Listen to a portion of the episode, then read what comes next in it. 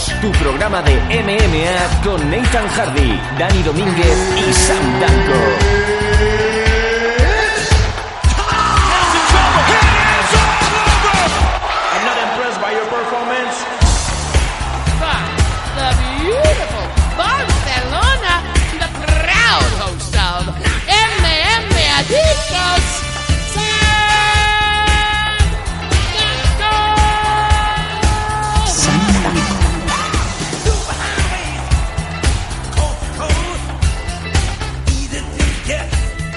¿Qué pasa, amigos? ¿Qué pasa, MM Adictos? Una semana más volvemos aquí con ese programa que tanto os gusta, con esa manera única en donde los MM Adictos tenemos esa virtud o defecto, según se mire, de informar de una manera amena de todo lo que pasa aquí en España y también fuera de este maravilloso mundo que son las artes marciales mixtas. ¿Qué tal, señoras, señores? Mi nombre es Sam Danko. Y al otro lado del hilo telefónico, ya cabreadito como viene, como viene siendo habitual, ya ahí enervado, nuestro amigo desde el sur, Nathan Hardy. ¿Qué tal? ¿Cómo estamos, amigo? Muy buenas tardes, Sam. Aquí estamos, tú lo has dicho, ¿no? Desde mm, Málaga, desde esta ciudad que ya va contando las horas para que echen a, a, a Mitchell del club de fútbol. Y, aquí estamos una semana más para traer algunas noticias que han ocurrido en el mundo de las MMA, en, en todos lados del mundo, no solamente en Estados Unidos, también en Japón, en Europa. Y ahí vamos, ¿no? Con algunas cuantas noticias que han surgido en las últimas horas y más concretamente incluso hasta ayer, ¿no? Hasta anoche mismo. Sí, sí, noticias en tiempo real prácticamente. Y me gustaría, pues, eh, preguntarte una cosa antes de ir ya con las noticias, Nathan. Eh, si despiden a Mitchell del Málaga Club de Fútbol, ¿puede sonar Mitchell? Eh, supongo que habrá otro entrenador que se llame Mitchell, ¿no? Porque sería una redundancia, ¿no? Que contrataran otra vez al mismo. Aunque a lo mejor te podría ser como muchos puestos de trabajo de España, ¿no? Te contratan y luego al acabar el día te echan y a la mañana siguiente te vuelven a contratar. Porque si en esa puerta giratoria sale Mitchell y en el momento en el que está poniendo sus pies en, en la puerta, ¿no? En, en, esa bella Málaga que tanto le, le, gusta a Nathan, se pone un bigote falso y entra, dice yo sí, soy Mochel, como si fuera esto las licencias del Pro Evolution Soccer antiguas. Sí, llamando ese tipo de incógnito, ¿no? Sí. ¿Lo ficharían? No, no, no creo, no creo. Yo creo que eh, ya lleva unos cuantos partidos que la gente estaba pidiendo que lo, que lo echaran. Ayer volvió a perder, creo, si mal no recuerdo, contra el Atlético de Madrid. Así que yo creo que ya va. El cadáver ya viene aquí en bolsa estilo Rick Franklin. Y poco, poco le queda ya, me parece. Iba a hacer la broma. Más, ¿no? Esto siempre es así, pero bueno. Iba a hacer la broma de que eh, pierde más que un luchador de MMA cuando sale fuera, ¿no? Pero eh, no la voy a hacer. La verdad es que hoy tenemos, no tenemos muy buena noticia, ¿no? De luchador que han salido fuera. Esto es un poco, Nathan, hoy el, el, programa del 180 es un poco el día de la marmota, ¿no? Me acuerdo yo de esas temporadas, la cuarta temporada, la quinta temporada de MMA Adictos, en donde las participaciones de los luchadores de MMA españoles se contaban por derrotas, ¿no? Cuando salían fuera de aquí. Mm. Sí, había, hubo tiempo, ¿no? Donde la, la racha era positiva. Antiguamente, como tú habías dicho, era mala. Ahora creo que hemos vuelto en parte a la mala a un par de derrotas, pero bueno, es lo que hay, ¿no? Quien no pelea, quien no prueba a salir fuera y más por el caso de, por ejemplo, íbamos a hablar de Daniel Requeijo, ¿no? Que peleó por un título ayer. Correcto. Pues no tiene luego el premio, ¿no? Si no sales a pelear y ellos se lo juegan, ellos optan por esa, por esa opción de salir y, oye, no le salió bien en esta ocasión. Quizás dentro de dos meses, de lo que vamos a hablar dentro de unos minutos, igual le sale bien. Sí. Y, y, estamos hablando de buenas noticias, ¿no? Dentro de, po de poco tiempo.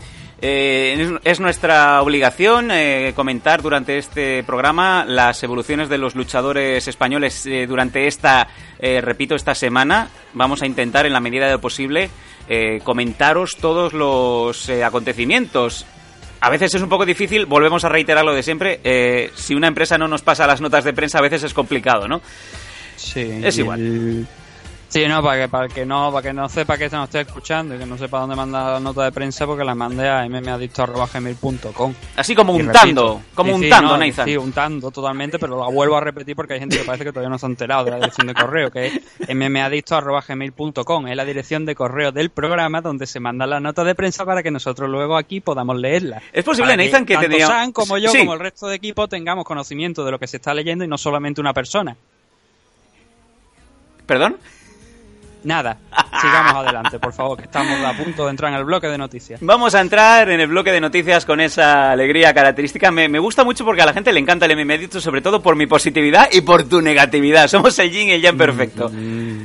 No es negatividad, es que es verdad, joder, eh, tenemos un correo del programa donde eh, espero que la, donde cuando mandan una nota de prensa espero que, que llegue ahí, no que llegue a otro correo totalmente distinto, coño. Bueno, tú tranquilo, Nathan, que como todos los otros medios escuchan este programa para tomar nota, seguro que esto también lo han captado. No, hombre, no. ¿No? Ha sido esta semana la verdad que ha habido un pequeño malentendido, la verdad. No quiero hablar del tema. No. Venga, nos vamos al bloque de noticias aquí en MM Adictos. Noticias. Noticias.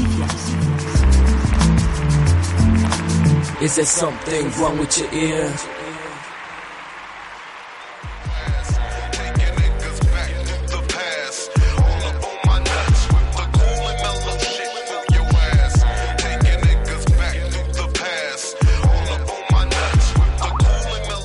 La primera de las noticias, Nathan, noticia prácticamente recién salida del horno. Y es que, eh, bueno, resulta que UFC la semana que viene mm, no para ningún fin de semana. Ya volvemos a ese ritmo endiablado que solamente nos dio, creo que el mes de agosto, un respiro. Obviamente no era porque ellos no quisieran, es que era el paripé del siglo, el combate entre Mayweather y McGregor. La semana que viene se van a Japón. Eh, va a haber de todo, va a haber una car muy interesante, pero resulta que ya el main event no va a ser el que se había programado, Nathan. Por lo visto hay noticias de Shogun Rua y no precisamente buenas. Mm, No, la verdad es que no. Ayer mismo, lo, he dicho hace un, un rato, por la noche, eh, durante, además durante la retransmisión del evento que tuvo lugar ayer, anunciaron que Rúa se salía de ese combate por una, por una lesión que no han querido especificar por el momento. Eh, no sé si hasta ahora que estemos grabando el programa ya hay una, una versión oficial, pero de momento es eso, ¿no? Que no se sabe, no se conoce la lesión. Y eso obliga que eh, haya que presentar un nuevo rival. Que Mm. En esta ocasión, eh, como tú bien has dicho, de aquí a una semana, va a ser Yushin Okami. Oh, un viejo conocido de la afición. Eh, y sobre todo viejo conocido que mm, esto es como solemos, solemos decir no cuando un pro wrestler iba a tenear y, y ya la gente le pregunta al aeropuerto ¿estás retirado? Sí, señor. Pues en el caso de Yushin Okami podríamos considerar que es algo parecido, pero no, él no ha estado retirado, sim- no, simplemente de hace unos tres años aproximadamente, desde que mm, USC considerara que su carrera en la compañía pues había mm, puesto punto y aparte, por decirlo de alguna manera, porque ahora lo, hemos visto, ¿no? Que va a regresar. Ha estado en World Series of Fighting peleando, tanto en World Series of Fighting como Pancrase y Deep también, con dos una pelea en cada, en cada banda, en Pancrase y en Deep. Pero casi todo se ha basado en, en World Series of Fighting, donde la verdad que hay que decir que no le ha ido, la verdad, nada mal. Perdió, perdió un- el campeonato, perdió una pelea por el título middleweight que te- eh, contra David Branch hace, al poco de, de salir de UFC y también una derrota contra John Fitch, pero desde entonces viene con una buena racha de cuatro victorias que yo creo que es lo que le ha garantizado pues que cuando UFC necesita, cuando UFC se mueve a otro país, normalmente contratan luchadores de, de ese país. ¿Quién mejor no que Yushin Okami, que ha estado tantos años en la empresa y teniendo algunas peleas también importantes, ¿no? Por ejemplo, aquella contra Anderson Silva o el enfrentamiento que tuvo contra Charles Sonnen. Ahora estoy hablando de derrotas nada más, ¿no? Pero son los, los dos grandes combates que me vienen a la cabeza, ¿no? Ujú. Bueno, un- También como lo, no- como lo noqueó Tim Boyce en el tercer round de, de su enfrentamiento saliendo como un toro, ¿no? Después de haber sido dominado durante los dos rounds anteriores. Un Jesse Okami, Nathan, que tiene un récord profesional de 34 victorias. Repito, 34 victorias, te lo voy a decir otra vez. 34 victorias eh, por 10 derrotas en un eh, con su periplo en UFC de 13 victorias y 5 derrotas. O sea que estamos hablando de un luchador que, como bien has dicho, es viejo conocido y que ha tenido un, eh, una carrera muy positiva. Yo creo que fue prácticamente de los únicos, por lo menos en aquella época, de los únicos japoneses que extrañamente Nathan ganaban en Estados Unidos.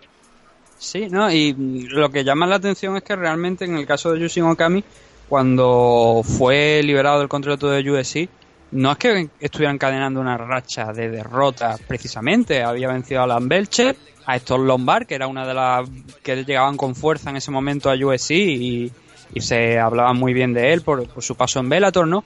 Y sin embargo perdió contra Yushin Okami. Y lo que le costó, bueno, lo que en teoría utilizó UFC como excusa para, para mm, despedirlo fue la derrota contra Ronaldo Sousa.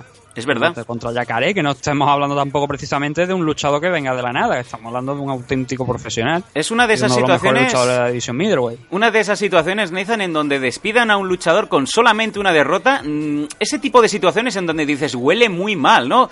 Dices, Claro. ¿por qué han despedido a Okami? ¿Qué pasa? ¿Que llevaba una urna con papeletas a algún local ahí en Saitama o, o qué? Es lo que no se sabe. Bueno, según lo, lo visto, por lo que, lo que se, se dijo en aquel entonces, que Dana White había dicho que, que tenían a demasiada gente en el roster, y es verdad, porque en el fondo es verdad, ¿no? Eso porque UFC pues tiene más, creo que son más de 300 de luchadores en plantilla. Eh, sí, o sea, tú te ríes, pero es que la, es la verdad, ¿no? De No, pero es que- Incluso muchos de ellos son a lo mejor del que te llaman una vez y luego no te vuelven a llamar en 10 meses o, en- o en un año. No sé, yo me imagino, no sé si a todos los MM adictos que llevan muchos años con nosotros, en, en cuanto piensas, el roster es muy amplio y hay que empezar a despedir, yo siempre me acuerdo de Sean Sherk, ¿no? Y ese día que se cambió de telefonía, se cambió de AT&T, se cambió a Verizon, no anunció que cambiaba de número de teléfono y yo creo que en su día, bueno, pues Joe Silva, ¿no? O Sean Shelby eh, per- le perdió la pista y no lo han podido despedir. Sí, como JTG, ¿no? Que tenía el, el teléfono apagado para que la WWE no lo despidiera, ¿no? Y así se tiró seis Siete años. chupando el bote. Fíjate, fíjate, cuando empezábamos nosotros, ya no, ya no lo ponían a pelear.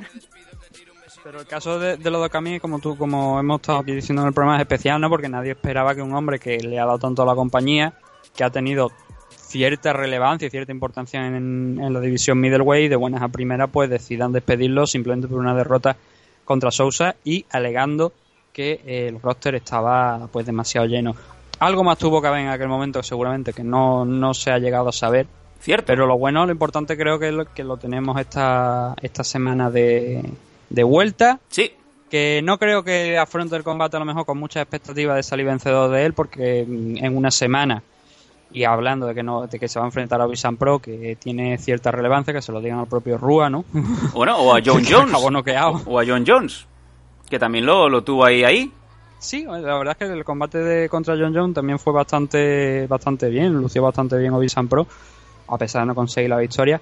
Pero yo creo eso, ¿no? Que bueno, que estamos hablando que, que va a ser complicado para, para Yushin. Además, teniendo en cuenta que la pelea no es nor- en middleweight, que es lo que suele hacer él, sino que en light heavyweight Correcto. No va a tener que hacer corte de peso, ¿no? Por otra parte, pero sí que está fuera del peso al que él está acostumbrado a pelear, entonces igual le cuesta también un poco más adaptarse.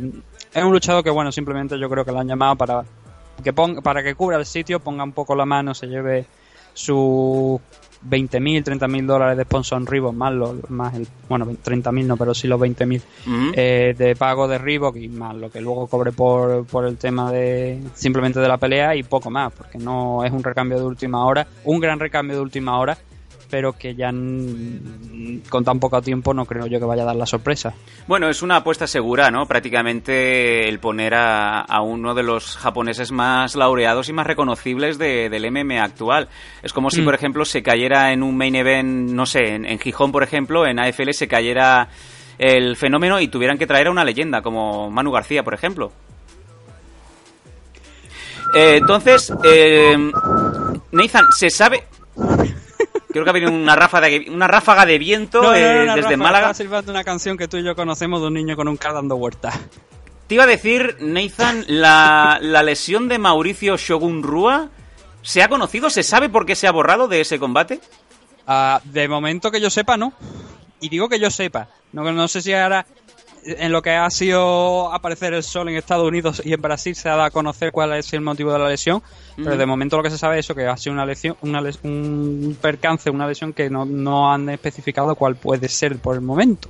Eh, eh, podríamos estar hablando a lo mejor de... ¿Sabes que cuando hubo el eclipse total de sol em, en Estados Unidos... em, a las horas, a las tres horas siguientes colapsaron Google eh, con entradas del tipo ¿qué pasa si me he quemado la retina? Eh, Sí. Mirar al sol mucho tiempo o eh, creo que me he quedado ciego. ¿Es posible que a lo mejor fuera una de estas eh, argucias? Hombre, ya creo que ya el, el, el eclipse no pasó hace tiempo y si arruga todavía le, Bueno. le dura una, un problema así, tiene un problema grande. No, pues, De- de- de- puedes decías decir- tú no lo de, lo, lo de eso, me recuerda que también hasta el propio Donald Trump Sí. intentó mirar de esto que la gente le dijo, pero ponte las gafas. Se las puso, se las puso la mujer, pero para mirar hacia otro lado. Yo también miraría otro, hacia otro lado, la verdad. Sí. Bueno, en fin. Bueno, pues eh, vamos a ver cómo queda este, este Fight Card, porque es muy interesante y además, siendo Japón, es uno de los países en donde el MMA pues eh, lleva muchos años, muchísimas empresas de mucha calidad y, y buena cuenta de ello es el car que les ha quedado, les ha quedado un car muy majo. Voy a leer desde abajo hacia arriba, Daichi Abe contra Hyungyu Kim, eh, Hyungyu Lim, sorry. Shin Sai, Luke Jumo y atención, aquí uno de los combates que Nathan tiene mucho, mucho énfasis en ver, Chan Mi-jeon contra Shuri Kondo, una de las Sí. luchadoras más reconociba- reconocibles eh, tanto en MMA como en puro resu, en, en lucha libre. Sí, sobre todo porque últimamente el Pancrase se había centrado en, en construir lo que es el- cuando debutó en MMA, porque ella también tiene experiencia de kickboxing, en- sobre todo en la compañía de, de Crash, tanto kickboxing como subboxing también ha hecho. Sí, Y cuando debutó en MMA fue en Pancrase, además fue contra Kana Sakura, que es una de las participantes del próximo torneo Super Atomweight de Rising, en el que está Irene Cabello. Pues, mm, coño, que empezó a funcionar, ¿no? Que empezó a ganar sus combates por decisión, demostrando que no era solamente de, de kickboxing, como te digo, sino que también podía funcionar en MMA. Y a partir de ahí, pues ha seguido creciendo hasta llegar al punto que, hace unos cuantos meses la colocaron en, por el título Straw, Strawway, inaugural, Sí. eh, y, y lo, y lo salió vencedora. A partir de ese entonces hubo también. eso- esto coincide en el tiempo con que Rin Nakai dice que se va a tomar un periodo de descanso, que al final hemos, eh, hemos conocido que no es que sea un periodo de descanso, sino que se ha salido, se ha desvinculado directamente de Pancrase. Así que si queréis mandarle a su correo electrónico, que por cierto no es el que salía en el blog, porque ya hubo alguien que, que intentó mandarle un correo electrónico y le salió error. vaya. Y digo que es un oyente del programa precisamente el que lo intentó. Oscar Panadero. No, Oscar no, eh, no. Ahora no recuerdo quién fue, pero sé que no fue Oscar. Y como te digo, le manda, si la queréis contratar para vuestra, para intentar contratar para vuestra fiesta de cumpleaños o algo. Uy, o me encantaría. el correo, ¿no? Que, que no se va a poner como el payaso de, de It. No. Por cierto, qué película más mala la primera. La segunda no la he visto, pero la primera era, un- con todo el respeto, una puta mierda, ¿no? Sí, eh, Sobre todo ese final. ¿no? ese final, en donde creo que ahí nace eh, una de las más ilustres frases de, de nuestro hijopero por excelencia, el Tote King, en donde eh, Nathan creo que en el final eh, una colla de chicos matan a un alien a hostias, con la mano abierta. O sea, si habéis visto la- si no habéis visto la película, ahora mismo os estáis jodiendo la vida, pero Sí. habéis tenido como 20 años, creo ya, para verla, más de 20 años para verla. Pero sí, o sea, al final es de todo dándole puñetazos y patas en el estómago como si fuera una banda de Latinoamérica. Como si fuera tranquilamente un parking de discoteca de Mataró, podía ser el chasis, ¿no? Sí, totalmente. Dándole una paliza al bicho que el pobre está de lado recibiendo de hostia como si estuviera ese tipo de árbitro, ¿no? No hay ningún tipo de merced, ¿eh? no, no hay, no hay un condominio, digo un condominio, no, no hay ningún tipo de condonación, deja al pobre alien que se vaya, no, no, lo cosen a hostias. Uno de ellos era Jonathan Brandis, que luego pues eh, se ve que el señor le quitó la vida, ¿no? Pero y lo bueno, cosen a hostia y creo que, que además le arrancan el corazón. o sea, esto ya para puta. El fin de fiesta. ¿a qué niño de 12 años se le ocurre arrancarle un corazón a lo, a lo, a lo, a lo vasto, a lo bruto, a un alien? En fin, no sé por qué, nos hemos desviado mucho. Venga, vamos a continuar. estamos hablando Sí. de Rina Kai. Rina Kai, Rain- Rina Kai en la fiesta de cumpleaños la metes dentro del pastel, no, te lo destruye, ¿no? Cuando, cuando aparece de dentro del pastel. El caso, como te decía, que es que Siuri coincidió yo creo en el tiempo y mucho, se dice que incluso que a lo mejor que fue que Rin vio que estaba lo que estaba pasando y, y dijo voy a dar un paso atrás porque empezó a hablar de si realmente que, que ella tenía que hacer dinero suficiente porque a lo mejor en el futuro, claro, ella la carrera de un luchador es un tiempo limitado y que ella quería básicamente que le pagaran lo que lo que vale, que después dijo que no era una amenaza como a Pancrase para decirle pagadme más, sino que era un comentario, una reflexión que tuvo ella. Y eso coincidió en el tiempo, como te digo, con el ascenso de Siuri hasta llegar a ganar el título. A partir de ahí, Pancrase ha dicho que se quiere centrar en ella, quiere, quiere, o sea, quiere construir la división y la parte femenina utilizando su imagen. Y lo sorprendente, lo que me resultó la llamativo fue cuando UFC, eh, eh, per- allí en Japón, creo que ese anuncio no se hizo en Estados Unidos, sino que se hizo en Japón, Sí, anunciaba eso, que, que, que Siuri pues, había cumplido ese sueño que tenían, teóricamente, de llegar a UFC con una pelea, sí, sí. que es esta, que no sé si realmente luego se extenderá a varias peleas, como fue en el caso de Rin Nakai, que tuvo dos peleas, porque el marido fue un cerebrito la puso para dos peleas, no quiso, no quiso firmar más y luego a las dos peleas le dieron boleto porque no, no, no salió para adelante, ¿no? Creo que ya lo comentamos en el programa, ¿cierto? Sí, y claro, no sé hasta ahora el contrato de Siuri. Si es como el de Reina Kai, es un- una pequeña putada, gran putada, por decirlo así para que no entienda todo el mundo, para Pancrase, porque pierde a una figura importante en su división femenina, que ya sin ring pues se ha quedado un poquito huérfana, ¿no? Y si y desde el punto de vista de ella, pues si va a cobrar a lo mejor más en, en Pancrase que en UFC que en Pancrase, pues bienvenido sea. Pero yo creo que es eso, ¿no? Hay que mirar, hay que esperar un poco a ver qué, qué viene después de este enfrentamiento que va a tener aquí en este Fight Night contra Chami León, que ya la pudimos ver eh, hace unos cuantos meses, si mal no recuerdo, en la propia UFC. De hecho, creo que fue, el- creo en el último programa, no sé si fue el último programa del, de la temporada anterior, el, el Ultimate MMA Fighter. 278, creo que hablamos de, de, de este de, de ella en la car que tuvo lugar allí en Nueva Zelanda con Sí. Y todo eso. No sé si fue justo en esa, en esa fecha. Correcto. Pues mira, pues ya, pues ya estaba hablando totalmente de memoria, pero me sonaba, me sonaba que había peleado en Nueva Zelanda y él va a ser la rival de, de Siuri. Claro. No tengo una, una gran favorita, yo creo que Siuri sí que tiene las armas y la experiencia más amplia para vencer a, a Chami, pero si no, pues bueno, tampoco creo que sea un, gran problema, ¿no? Ella se puede siempre volver a pancrarse y seguir ahí luciendo. Hay que decir que está 5-0, que no, no tiene ninguna derrota. Así que va a ser una pelea importante y más que espectacular, yo creo, porque mucha gente, como te digo, no conoce a Siuri, pero la que los que lo- la conocemos, vamos a estar ahí con la libreta viendo a ver qué puede, qué puede hacer. Porque este es un evento que, obviamente, con las peleas y los luchadores que hay, pues sí que optaré por, por ver alguna de los combates. Ujú. Venga, seguimos subiendo en la preliminary car.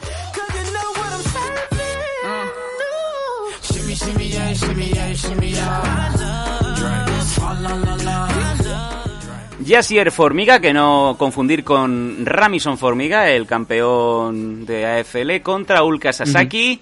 Eh, seguimos subiendo Alex Morono contra Keita Nakamura, no confundir con el del Pressing Catch.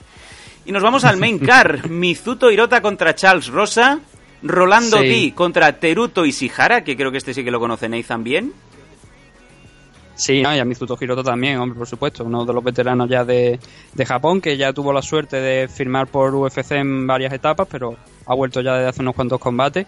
Su último combate fue una, una derrota contra Volkanovski, que creo que además también hablamos de precisamente de- en ese MMA Adicto 178 que he comentado antes. Sí.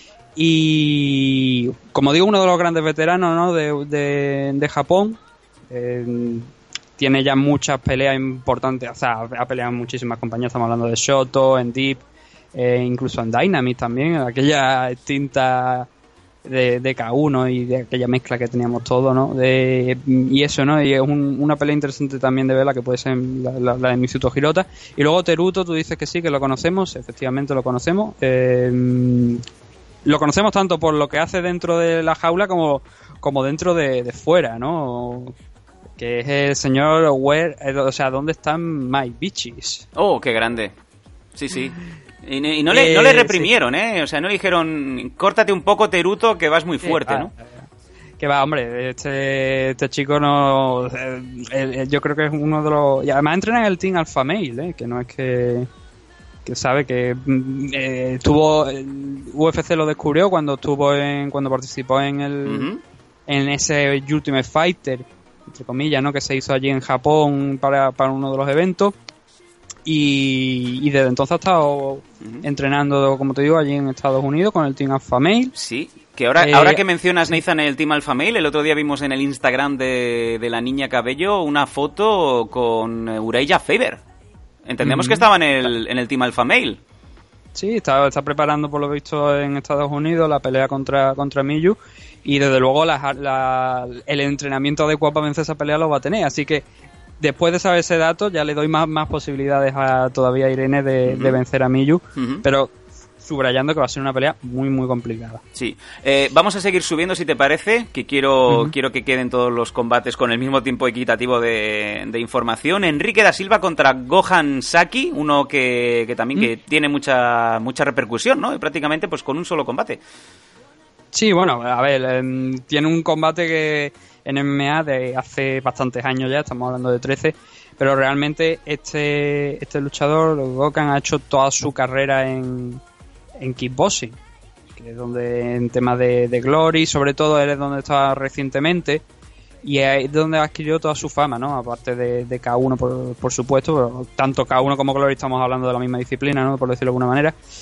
Y, y la expectación está en eso, ¿no? En ver qué es lo que puede hacer un luchador que viene después de estar tantos años en, en kickboxing, pasarlo a, a MMA nuevamente, entre comillas, como digo, porque hace ya años tuvo, tuvo una pelea. Hemos visto casos de luchadores también de MMA que también estaban en kickboxing, como bien es el caso de Alistair Overeem, ¿no?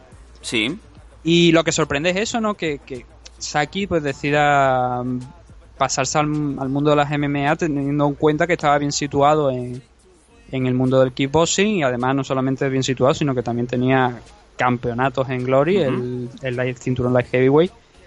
Y sorprende, ¿no? El movimiento. Vamos a ver si, si le sale bien la cosa y puede demostrar lo mismo que, que hizo- que ha hecho durante tantos años en, en el mundo del kickboxing, que hemos visto otros ejemplos, en, en- en, como digo, el de Alistair Overeem, pero sobre todo en Japón es donde se ven más esos, esos ejemplos ¿no? de esos luchadores que pasan de una disciplina a otra con buen resultado.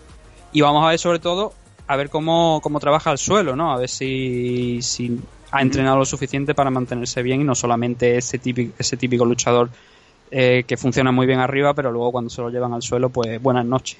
Eh, y hablando de buenas noches y de besar el suelo, eh, Takanori Gomi. Nathan que Uh. vuelve, vuelve una vez más. Yo creo que este es uno de los nombres ilustres que te automáticamente te regalan mil tickets, dos mil tickets vendidos eh, para el evento, en donde lo han puesto contra Maestro Don Hyun Kim. Sí. Don Hyun King, hay que decir una cosa, no es el Don Hyun King. Stan. Eh, sí, ahí va, no es, no es Stan Gunn. Stan ahora mismo está en eh, talent show de Corea, bailando canciones de grupos de idol, que lo he visto ahora mismo esta tarde el vídeo. Me parece maravilloso. Sí, no, o sea, el- es acojonante. Va a sacar un libro, eh, aparecen los talent show. Recuerdo, me parece a mí también haberlo visto en alguna, en alguna serie. O sea, ahora mismo yo creo que DHK está, está tan cómodo haciendo cosas fuera del mundo de las MMA que es difícil ver porque se plantee realmente. No, por supuesto volverá, ¿no? Pero que es algo como que no es prioritario, ¿no? Ahora mismo en su vida. Eh, por cierto, el, que te- el programa no sé cómo se llama, pero sé que es un programa de donde hay un- donde hacen magia y Sí, eh. Petty que Petty. este programa no se cerró, eh, Sí, porque hicieron un truco de magia y desaparecieron. un truco de magia y literalmente se fue a tomar por culo. ¿no?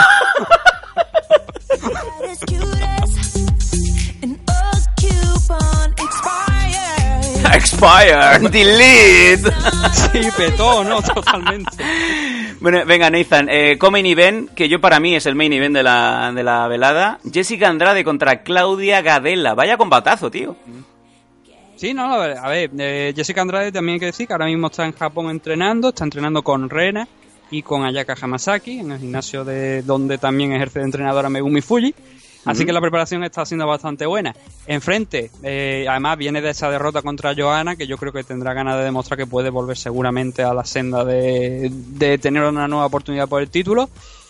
Y enfrente tiene a Claudia Gadela. eh, es que a estas alturas que vamos a decir de Claudia, ¿no? Tiene 17 combates, verdad que no son una barbaridad, ¿no? Pero sí que la hemos visto crecer en, en UFC, tener dos grandes enfrentamientos contra Johanna, que de hecho son sus únicas derrotas en, en su carrera profesional. Ahí es nada. Eh, y de hecho venció a Yaka Hamasaki en, en Invicta, con lo cual Andrade pues va, va a saber a lo que se, se va a enfrentar, ¿no? Que teniéndola apoyándose en Ayaka. Y tú lo has dicho, yo creo que es un grandísimo. Yo creo que incluso lo pondría como main event, Sí. pero claro, con la excepción de que estaba pactado antes que San Pro contra Rúa fuera el main event, pero perfectamente podrían colocarlo en esa posición.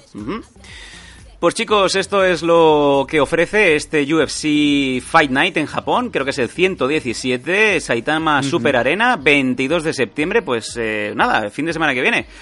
Si os sobra el dinero, pues o nos lo podéis mandar, que tenemos que hacer un Patreon de Meme Adictos que nos estáis pidiendo, o bien os pilláis un Norwegian, un Ryanair y os vais para allá, para Japón, para poneros a soñar con MMA del bueno. Que por lo visto, Nathan, eh, MMA en Japón, pues no hay nada, no hay mucho, ¿no?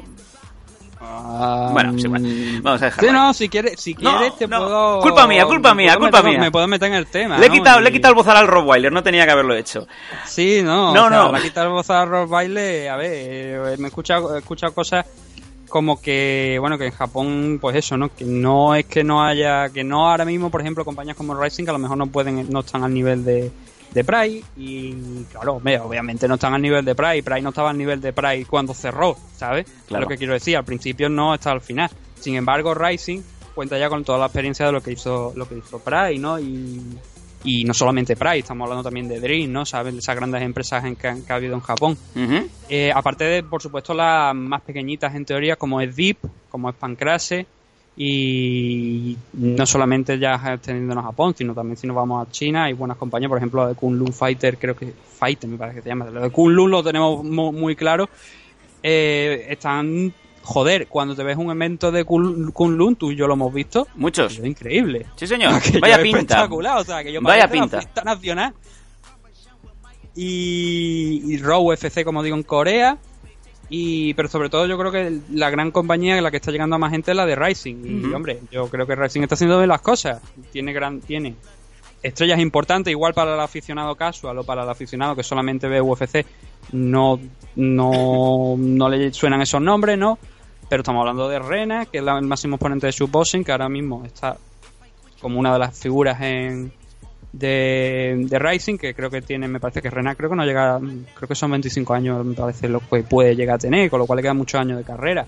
Tenshin Asukawa, con solamente 18 años, ya está haciendo, ya, ahora tiene ya 19, pero con 18 años ya estaba haciendo grandes cosas y está funcionando en MMA. Va a tener también un combate en, en octubre. Ujú. A King Reina la quieren colocar también en, en una buena posición dentro de luchadoras de, de mayor peso porque no está por encima de lo que normalmente te suele encontrar en luchadoras en Japón que por cierto King Reina peleó ayer en Deep otra empresa que seguramente dirán que no tiene nada junto con Emi Fujino y Kanako Murata ganaron las tres que son tres figuras que también bueno Emi Fujino no la hemos visto creo no Emi Fujino no la hemos visto en Rising a Kanako sí y pero también es una figura importante no Emi y no solamente en Japón, sino también están eh, sacando gente fuera en One, F- en One FC dentro de dos meses, en noviembre, creo que además el 24 de noviembre me parece que era. Eh, pelea Angela Lee nuevamente contra, contra Vivi May, contra Mei Yamaguchi. Ujú. El segundo enfrentamiento entre ambas. Angela ganó el combate en aquel entonces eh, por decisión, una de las mejores peleas del, del año pasado, creo que fue, del 2016, me parece que fue cuando pelearon ambas. Bueno, para los, lo para oyentes que estén ahora pues tomando nota rápidamente, deciros que One FC sí que es una de las empresas que se puede seguir por Gold TV. Creo que el amigo Albert Fernández eh, tiene la suerte de también tener dentro de esa gran biblioteca de Gold TV en cuanto a MMA de, de la empresa One FC. Ujú. Es cierto, es cierto. Se, se retransmite en Gol Televisión y además prácticamente como los eventos de UFC se suelen retransmitir, lo echan el sábado y el lunes a lo mejor lo están emitiendo, los eventos de Raw po- de, perdón, de One FC durante el verano al menos lo han estado emitiendo ca- prácticamente el, lunes, si se, si se hacía un viernes, pues el lunes ya estaban emitiendo también los eventos. Madre mía. Como te digo, llama May que va a pelear otra vez contra Angela Lee en, en- en noviembre. Y además en ese, en ese evento también vamos a tener a Ben Askren eh, contra Shinyaoki, que va a ser la última pelea profesional de Ben Askren. Sí, señor. Ha dicho que gane o pierda, él se va a retirar, lo cual me llama mucho la atención, ¿no? Porque Ben Askren está en... O sea, no que se retire, porque yo creo que pocos luchadores pueden decir que se van prácticamente. En el caso de Ben Askren, a falta de esta pelea, es invicto, eh, casi sin que le toquen, conservando todas las neuronas, es lo que quiero decir. Y con, una, con un buen dinero y además con un puesto garantizado en, en la empresa una vez salga de, de ella. Ujú. Lo que sí me llama la atención es que un luchador que ha cuestionado el tema de los cortes de peso y que se planteó por el tema de, de pelear en middleweight, por el tema de, de eso, ¿no? De que todo el mundo debería, que no se debería cortar tanto peso, ¿no? Y su peso es middleweight. Di- eh, en el último combate se enfrenta contra Shinyaoki, que Shinyaoki lo hemos visto casi toda su carrera, bueno, no, casi toda, no, toda su carrera, pelear en 155 y en 145. Ujú. Alguna ocasión lo hemos visto en 168, 170, creo que lo máximo me parece que ha sido 169, 168. La última pelea que tuvo en welterweight fue contra Kazushi Sakuraba en, en Rising precisamente, que es la que no, empresa que no tiene nada. Eh, hace ya unos cuantos años, creo, creo que fue además, me parece, los primeros eventos que se celebraron. No sé si el primer evento, o el- la primera noche o la segunda noche, se, se hizo ese Shinyaoki contra Kazushi Sakuraba. Eh, y me llama eso la atención a un luchador que, que, que acepte esa diferencia de peso en ese combate. Ujú. Bueno. Mm, No lo llego a entender, ¿no? Y bueno, si nos metemos también con el peso, me podría meter también a- con Angela Lee, que últimamente se le acusa de algunas cosillas que no creo que sean por responsabilidad suya, porque a ti te ponen un rival, tú firmas la pelea. Pero sí que había otros comentarios por ahí que se estaban diciendo como que Angela, los dos últimos, los dos últimos combates, no había dado el, o sea, no había dado el peso en la báscula en, la- en el primer intento. Y digo que esto es rumor, esto no es noticia confirmada, ¿no? Pero decían que no había dado el peso en el primer intento y que se le había permitido hasta creo que eran por encima de 3 4 intentos para dar la báscula en el último combate Ajá. según comentaron Esas Mm, noticias no suelen salir, Nathan, en, en general, en prensa general. claro no, no es lo que te digo es un rumor y es de gente que estuvo por allí en, en- en cuando se celebró el evento y decía que eso se había dado y que no era la primera vez que se daba y es verdad que Angela Lee es una luchadora bastante grande para el peso en el que está en el que se bastan las peleas Correcto. Y contra Yamaguchi, pues también le va a sacar una diferencia importante. Y el que no se crea lo del tamaño, eh, recientemente, hace un par de días, creo que se ha subido una promo de, de una marca de cosméticos, me parece de allí, de, de- que es del este, que bueno, aquí también te lo pueden encontrar, así que se llama Shiseido. Sí, sí, sí. Páganos, páganos el sponsor, ¿no? Ya por la publicidad. Sí, ¿por qué no? Que le han hecho un reportaje, o sea, nada, dos o tres minutillos que dura, que dura el anuncio, pero ahí te ves que eso es Angela Lee fuera de peso. Sí, o sea, sí, fuera eh, de, lo que es de esto, y te la ves que es enorme. Una mujerona.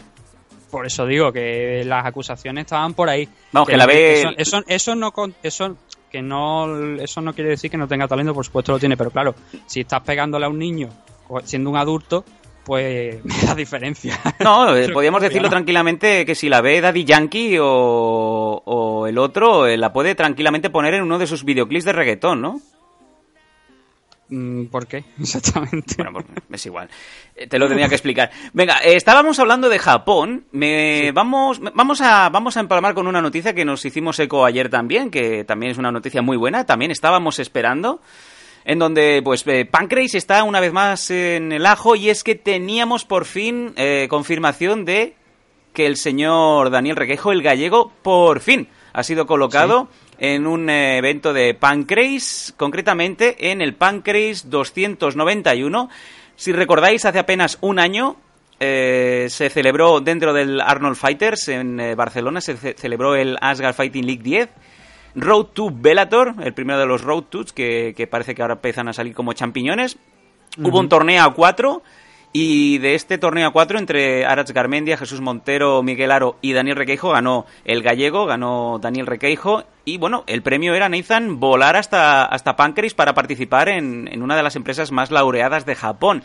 Y parece ser que por fin se ha confirmado, va a estar dentro de un evento, va a estar dentro de Pancrase 291 en noviembre. ¿Qué sabemos, Nathan? Estamos hablando de que eso fue hace un año ya. Un año ya, del- fíjate. Lo de lo del el torneo este y nos preguntábamos, cada, cada dos por tres nos preguntábamos, oye, incluso le hicimos una entrevista a, a Daniel Requeijo donde preguntamos que, oye, ¿cu- ¿cuándo va a ser que va, cuándo, o sea, cuándo vas a ir a, a Japón, cuándo te van a llamar, no? Incluso di- ya hubo alguna fecha que se dijo que a lo mejor para abril, mayo, a lo mejor podía, podía ir. finalmente se ha retrasado hasta, hasta ahora. Y bueno, lo que sabemos, yo creo que tú, tú prácticamente lo has dicho todo, ¿no? El rival va a ser Yojiro Uchimura, que mm, quizás su combate más importante fue contra Hasu-Hyoki hace aproximadamente un año o así. Que el que no conozca a Hasu-Hyoki, pues también hay que decir que estuvo en UFC, en la división Featherweight, que se le valoraba bastante bien, hasta que se encontró, pues bueno, prácticamente con. Creo que fue, no sé si llegó a, no recuerdo ahora si llegó a pelear contra Jose Aldo, estaba mirando por aquí el récord, no, no llegó contra Jose Aldo, pero eh, contra los contenders de importantes ya tuvo problemas y eso pues bueno le, costó el puesto. En aquel entonces era uno de los grandes referentes de, la división featherweight de, de Japón y por eso eso es lo que fue lo que le, lo que le valió el contrato no con UFC.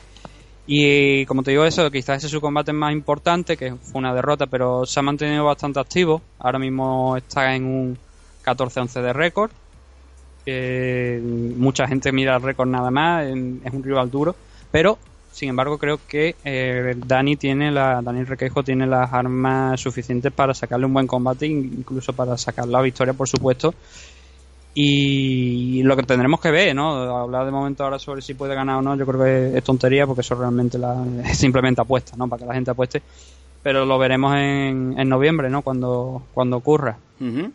Y bueno, tú lo has dicho, es un rival, yo creo que es el rival perfecto, idóneo, Sí. un rival con bastante experiencia, con muchas victorias, también es verdad que tiene 14 victorias pero tiene 11 derrotas y es un viejo conocido de la afición japonesa, por lo que si Daniel consigue darle buen partido, incluso si consigue ganar, pues ¿quién no te está diciendo que se va a empezar a acostumbrar a pelear fuera?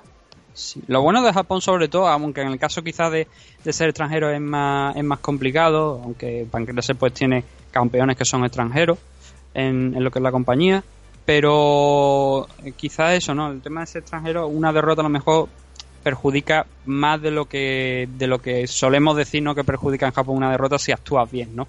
Si, si realizas un gran combate. Eh, pero por supuesto, eh, yo creo que es eso, ¿no? La, es la idea que, aunque se pierda, si realizas un gran combate, muchas veces te vuelven a llamar. Ujú. Y eso también lo que tiene que, por supuesto, con la, con la, con la mente la victoria, ¿no? Pero si no, si por casualidad se tuerce la cosa, pues que presente la guerra suficiente para garantizarse una nueva pelea en Japón. Que luego hay mucha gente que, eh, y esto ya no es del tema MMA, pero que hay mucha gente que critica a lo mejor en algunas cosas la, las compañías de Japón, en el tema de, pues, de organizar y todo eso. A mí, por ejemplo, me han contado algunas cosas de compañías de Pro Wrestling que desde aquí te la ves con cierto nombre y desde allí también, pero luego que cuando vas allí a entrenar pues, pasan cosas que no que te hacen que luego dices sí parecía desde fuera muy bonito pero luego cuando me he metido dentro esto es un caos no Ujú. pero bueno eh, esperemos que no sea la experiencia de, de, de Requeijo y que pueda sacar la victoria y como digo si no lo saca la victoria porque por lo menos plante, plante la guerra suficiente para que otros luchadores españoles y él por supuesto también puedan regresar a la, a la compañía. Bueno, comentábamos sobre Requeijo, mm, he dicho lo de salir más a menudo. De hecho, ayer eh, Daniel estaba en el main event, en el combate estelar de, la, de la empresa germana Superior FC, eh, Superior Fighting Championship, en su edición 18 en donde eh, peleaba con, contra Max Koga por el cinturón. Y de hecho, eh, tenemos la noticia, según Jaula de MMA, que nos ha puesto aquí el tweet, eh, en donde Max Koga se ha llevado la victoria del cinturón, ¿no? O sea, derrota, derrota de nuestro, de nuestro gallego. Mala suerte. Sí, por lo que además por lo que he leído por parte de, de algunos de sus entrenadores de su esquina es que le- tuvo un problema con, con- o sea, una, una pequeña lesión por un rodillazo, creo que fue en el primero o el segundo round, y a partir de ahí lo arrastró y ya en el cuarto dijeron que no, no querían seguir arriesgando y que ya consideraban suficiente el- tanto por la lesión como por, por el tema del combate y decidieron parar. Aún así, eh, Daniel demostró precisamente lo que, lo que estaba hablando hace dos minutos, ¿no? Que Sí. tener el coraje suficiente y la fuerza suficiente para seguir combatiendo hasta que su esquina dijo ya no compensa, ¿no? Ya no con una lesión así no vamos a seguir combatiendo porque vas a perder y lo único que vas a conseguir hacerte más daño Sí. y pusieron punto y final en, en el, creo que fue el cuarto round donde decidieron ya no salir. Pero eso es lo importante también con lo que hay que quedarse, ¿no? Con las actuaciones, no solamente con las victorias. Y, y bastante bien Dani y a ver si en Pancrase dentro de dos meses pues tienen oportunidad de, de volver a la, a, la, a la senda de la victoria que yo creo que se le está resistiendo últimamente no porque bueno ya venció allí en, en, en Barcelona pero esa derrota contra Jay Cuchinello yo estoy seguro que él quiere volver a, a, a optar a ese cinturón featherweight de, de AFL y supongo que también habrá un promotor que también estará deseoso, ¿no? Que, que- que el Bueno. cinturón vuelva a tierra española. Bueno, Aunque yo está creo en es- España realmente, ¿no? Pero no, no lo tiene un luchador español. Y lo tienes ahí al ladito, lo tienes en Málaga. Jay Sí, Cuchinello, ya- en el Barnat sí, Team, ahí. ¿no? Ujú. Jay Cuchinello, que está aquí en, en Málaga, que entrena aquí en, en el gimnasio de, de Barnat. Y yo creo que es un escenario perfecto, ¿no? Para realizar un evento de MMA. Mm, Cientos de, de ingleses de la Costa del Sol borrachos perdidos animando a Jay Cuchinero. Bueno, volvemos a hacer la broma del hashtag eh, Montiel Make It Happen, ¿no? Eh, AFL en Málaga, la gente lo pide. en Málaga o en Sevilla, ¿no? Con, con gente con, de la talla de, de Enrique Marín. Y que hay luchadores aquí en el sur de Andalucía que yo creo que se le puede hacer un evento. Que sí que es verdad que transportar a lo mejor todo, todo el material, toda la gente, pues puede ser un poco costoso, pero coño, a Canarias, ¿no? Sí, señor. lejos. Sí, señor. Aunque también hay que decir que hay una, buen- una gran base allí en Canarias y las cosas son diferentes, ¿no? Respecto a un evento de aquí, eh, a lo mejor en el sur de Andalucía, Canarias, que ya hay mucha mucha gente dispuesta allí también a echar una mano. Sí, sin ninguna duda, eh, las Islas Canarias son Las Vegas, ¿no? Del MMA en España. Mm, sí, una, una buena comparación, sin duda. ¿verdad? Eh, Vamos a ver, porque no solamente eh, el bueno de Daniel Requeijo tuvo pelea este fin de semana, también en Cage Warriors, eh, Paul Marín, el, el hispano-rumano, eh, peleaba este fin de semana contra Sam Crazy y Crazy, Crazy Flowers, porque se llevó, se llevó un KO de los que se recuerdan. Por lo que, bueno, Paul Marín, el empalador, también acaba el fin de semana con una derrota. Sí, precisamente Paul Marín es uno de esos luchadores que hemos, dicho antes que decidió pues también probar en el extranjero y a él, por desgracia, en los últimos combates no le ha salido bien, pero sí que tiene su- sus buenas victorias. Pero ya digo, en Cage Warrior eh, no- no- era la primera vez que peleaba, creo. No, no, no, que ni mucho menos, joder. Era, eh, ya había tenido peleas en, en Cage Warrior anteriormente, pero sí que era la, la- o sea, que había, ahora era cuando estaba haciendo su regreso a Cage Warrior y con una derrota y además es que es durísima. Es un- uno de esos caos que tú dices que no, no son bonitos. No, no, no, es No, conecta... no son bonitos en el sentido de que mm, hay algunos caos ¿no? que te, te pegan y al instante te levantas, te recuperas, pero la- el, el golpe que le da San Crisi, que da el, el rival, es bastante duro y la verdad es que Sí, es, es, es duro de ver, Sí, sobre es- todo si, si, duro si ver, apoyas, si al empalador. Es un caos en donde cae prácticamente, cae noqueado. Antes de, de besar la lona ya, ya está fuera de combate. Y vamos a ver, vamos a desearle lo mejor, desde luego siempre lo decimos, ¿no? Mm, ole los eh, santos cojones de los luchadores que salen afuera a pelear, a batirse el cobre, porque sobre todo la recompensa es muy grande si consigues la victoria. Y obviamente para llegar ahí tienes que ganar.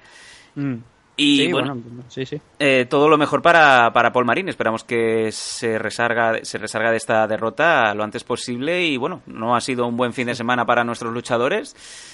Y desde aquí, desde Meme Adictos, les deseamos lo mejor también. Eh, antes de cerrar ya el bloque de noticias e irnos a la publicidad, también decir que había una noticia de última hora. Hemos visto que, por ejemplo, eh, Juan Espino el Trota va también a Ah. participar en War of Titans el 23 de septiembre en Barcelona contra eh, un ucraniano también de cuidado, un ucraniano con, con mucha fuerza.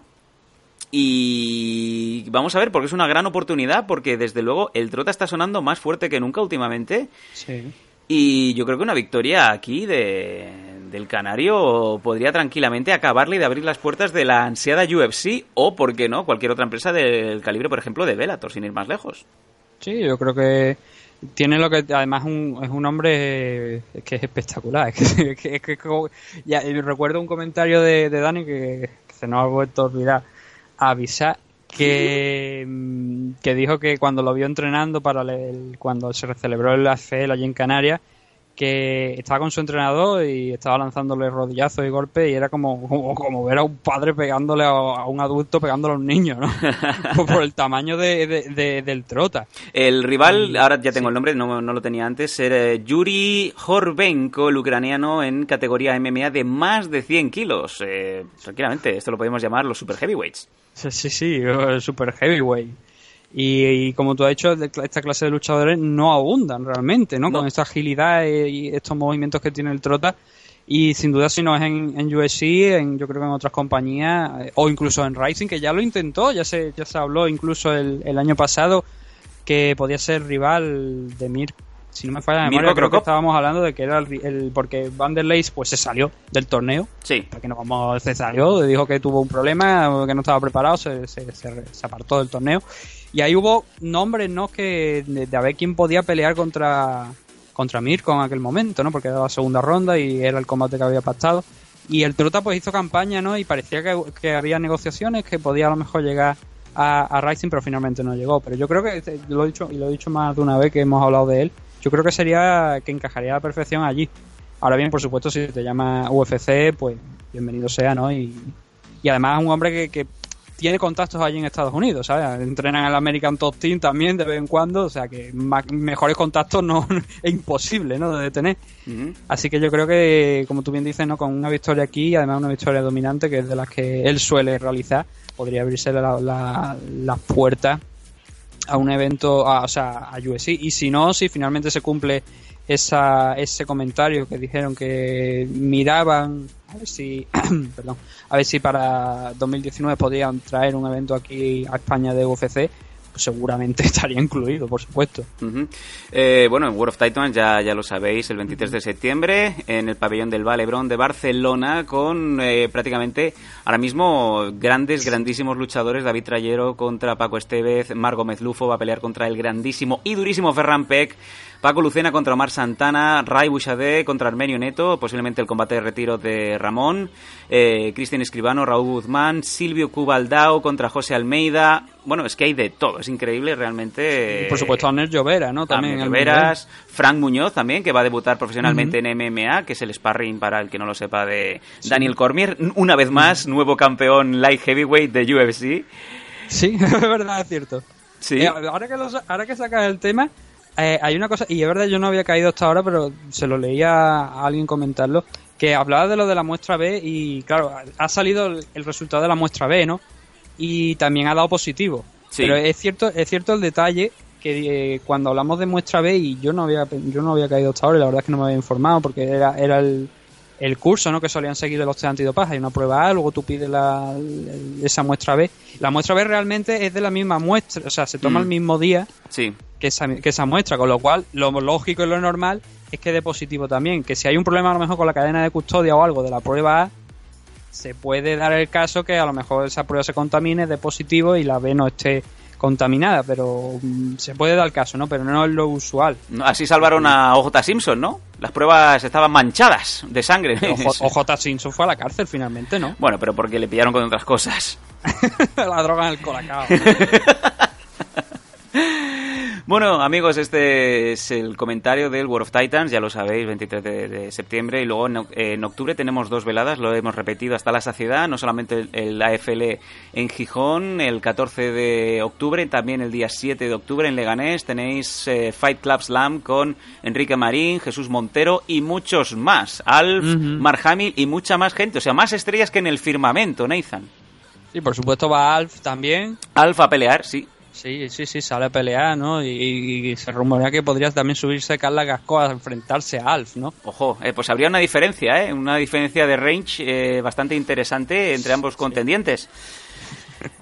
Venga, nos vamos a ir al bloque siguiente. Antes, si no, vamos a pasar por esa pequeña paradiña, esa publicidad, y volvemos con el resumen de este Fight Night que tuvimos este pasado fin de semana, el 16 de septiembre, desde Pittsburgh, Pennsylvania.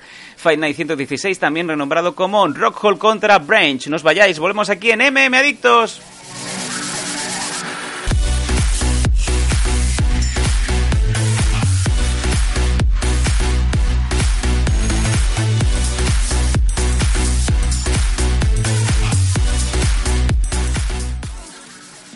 Touch him up.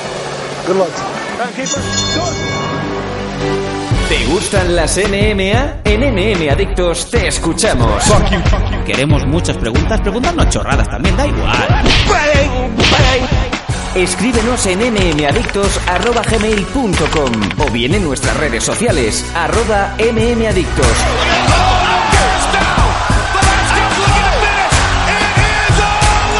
MM Adictos, tu pregunta y nosotros sacaremos el Conor McGregor que llevas dentro. ¡Te esperamos!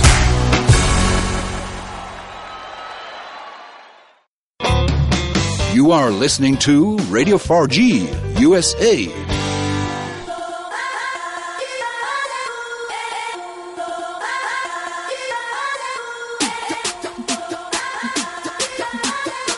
Estáis escuchando el MM Adictos 180. Redes sociales las de siempre, mmadictos arroba gmail.com, arroba mmadictos, facebook.com barra mmadictos. E.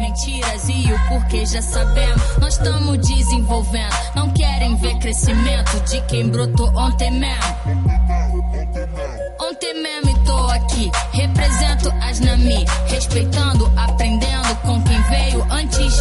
Siempre lo decimos también, eh, Dragons, Dragons Magazine, uno de nuestros grandísimos colaboradores, ayudo, eh, ayudo, ayudo y ayuno, y por la mañana, pues eh, sí, me voy a correr. Eh, de hecho, de hecho vencen carreras a luchadoras de Wrestling japonés. Sí, señor, uno de mis logros, creo que lo tengo que poner en el currículum vitae. Yo eché una carrera a Kagetsu y la gané en, eh, en rampa, con un desnivel del 14%, subiendo Montserrat. Jódete,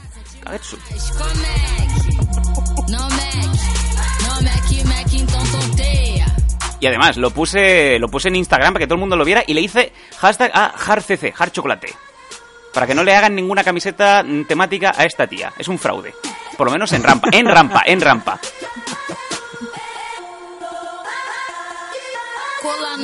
Le tocó el culo a mi hermana. Nathan, ¿qué teníamos? Eh, aparte de lo de Dragons Magazine, obviamente, eh, desde aquí os recomendamos a todo el mundo que os metáis en dragons.es. Ahí tenéis, pues, eh, casi cada día, aparte de un podcast temático, cada día hay una especialidad diferente en deporte de contacto. En la revista que cada mes puntualmente sale, la tenéis ahí en los kioscos. Nacho Serapio, que es un crack, que también va a estar en uno de los stands del Arnold Fighters, Arnold eh, Classic. No sé si al final vamos a estar o no, vamos a ver cómo vamos de agenda, los de MM Adictos. Y ahora sí, Nathan, no sé si había alguna noticia que querías comentar un poco off topic. Ah, bueno, una cosa que me llamó la atención del otro día. Eh, hemos hablado a lo largo del programa bastante de, de K1, ¿no? Y me acordado ahora en, la publicidad que no, es algo que no no he visto, la verdad, por, mucho, por no decir ninguno, ¿no? Eh, Realmente ningún medio español, no sé si alguno lo habrá publicado, que Sergio Sánchez, que ha sido campeón de España y es campeón de, Europa de K1. No sé si en estos mismos momentos conserva los títulos. No lo puedo decir porque es que no encuentro una manera de comprobarlo. Con lo cual eh, he- aquí he buscado, estuve dedicándole una orilla a ver si lograba encontrar algo más de- del tema, pero no he visto nada respecto de campeonatos de Europa. Pero sí que vi la mención de hace un par de años, don- bueno, del año pasado concretamente, donde era campeón, así que puede ser que aún lo sea porque la foto promocional de- del combate lo vemos con uno de los cinturones. Y como digo, va a tener una pelea en, en el evento que ocurre mañana allí en Japón, de, que, de, de K1, eh, K1, el, además K1 World GP. eh, pelea contra un luchador de nombre Hinata, que es uno de los considerados grandes allí también en la especialidad. Y me ha llamado, como te digo, mucho la atención ¿no? que, que, que te lo estén vendiendo en Japón como una pelea importante. Es una, una, una pelea normal, no hay, título, no hay ningún tipo de título en juego. Y me llama la atención eso de que no se cubra desde aquí en, España una pelea que yo no soy un especialista de, de K1, yo me quedé en la época Peter Aer, Bossa y compañía. Pero, claro, al encontrarme la, publicación de, un medio japonés hablando del, combate y poniendo los carteles, me ha llamado, me, ha sorprendido bastante que tengamos un luchador peleando internacionalmente y que no solamente estamos hablando internacionalmente, que es que ha sido es que es campeón de Europa y campeón de España de la especialidad y que no tenga más repercusión aquí en España. Estamos hablando de ese, ese- enfrentamiento Hinata contra Sergio Sánchez, que se celebra mañana allí en Japón, en un main- eh, o sea, en, en una card de K1 donde también está Takeru, que sí es campeón eh, de, la, de, de la especialidad. Sí. Es un luchador bastante importante allí en, en, eh, en, en Japón, en la- en- como te digo, en, en el mundo del K1. Y eso es lo que quería simplemente acercarle ¿no? a la gente que ese, ese, ese enfrentamiento. Supongo que una vez, porque sí que he encontrado algunos portales que ah, en algún momento de, de los últimos del último año y de los últimos sí más bien de los últimos años han dado información sobre Sergio Sánchez así que supongo que una vez ocurra el combate aparte de los resultados que yo mismo intentaré estar pendiente a ver de cómo ha resultado la pelea para el hombre pues supongo que estos portales más especializados ya darán información al respecto. Y si no, pues bueno, lo comentaremos aquí en MMA Adicto cómo le ha salido el, combate y si hay alguna forma de, de seguirlo. Que creo que los eventos de K1 suelen ser televisados, no sé si por Samurai Televisión o por alguna otra compañía. Eh, estamos hablando de cadenas japonesas.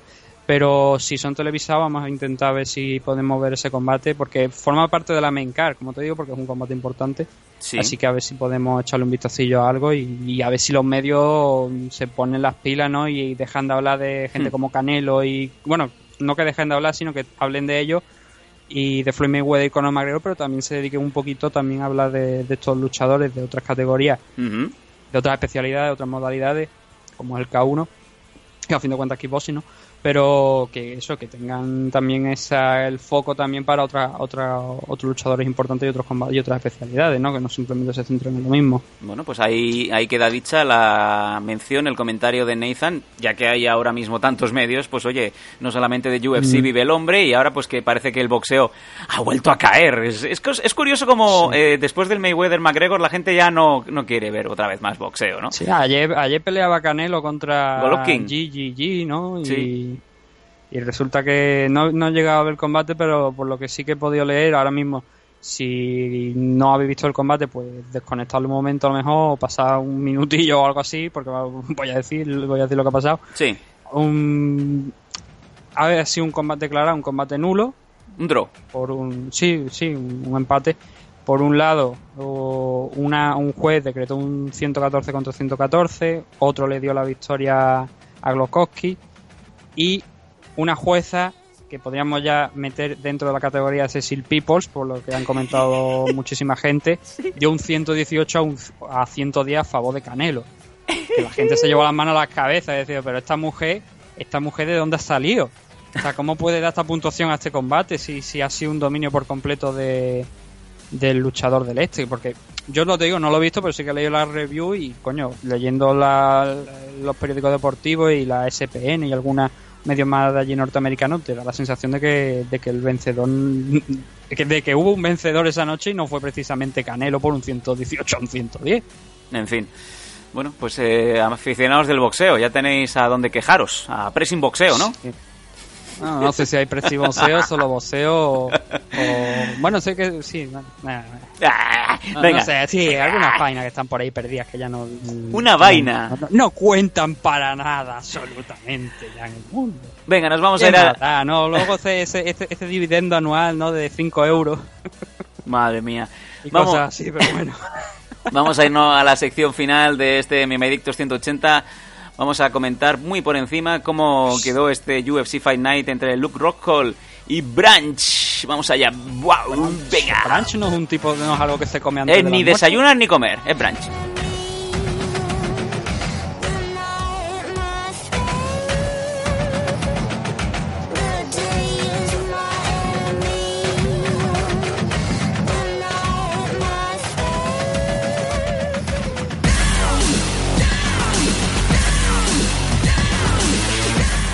Eh, yo estuve en este en este festival del Cruilla en donde estuvieron los Prodigy. Estuve con eh, un, un viejo conocido de los MMA Adictos, Gabri González, que estaba con un hombre.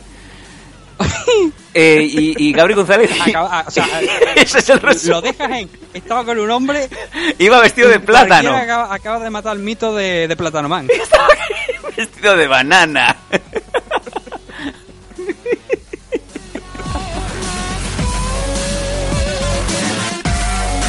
Venga, eh, bueno, lo dicho, eh, hubo Fight Night ayer, uno de esos Fight Nights de, de los que dices, bueno, tengo Fight Pass, vamos a intentar amortizar la pasta que me clava UFC cada mes.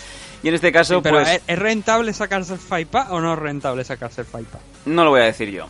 No lo voy a decir yo, que no trabajo para UFC. promotores afines a UFC. No trabajo para UFC, así que no me mojo.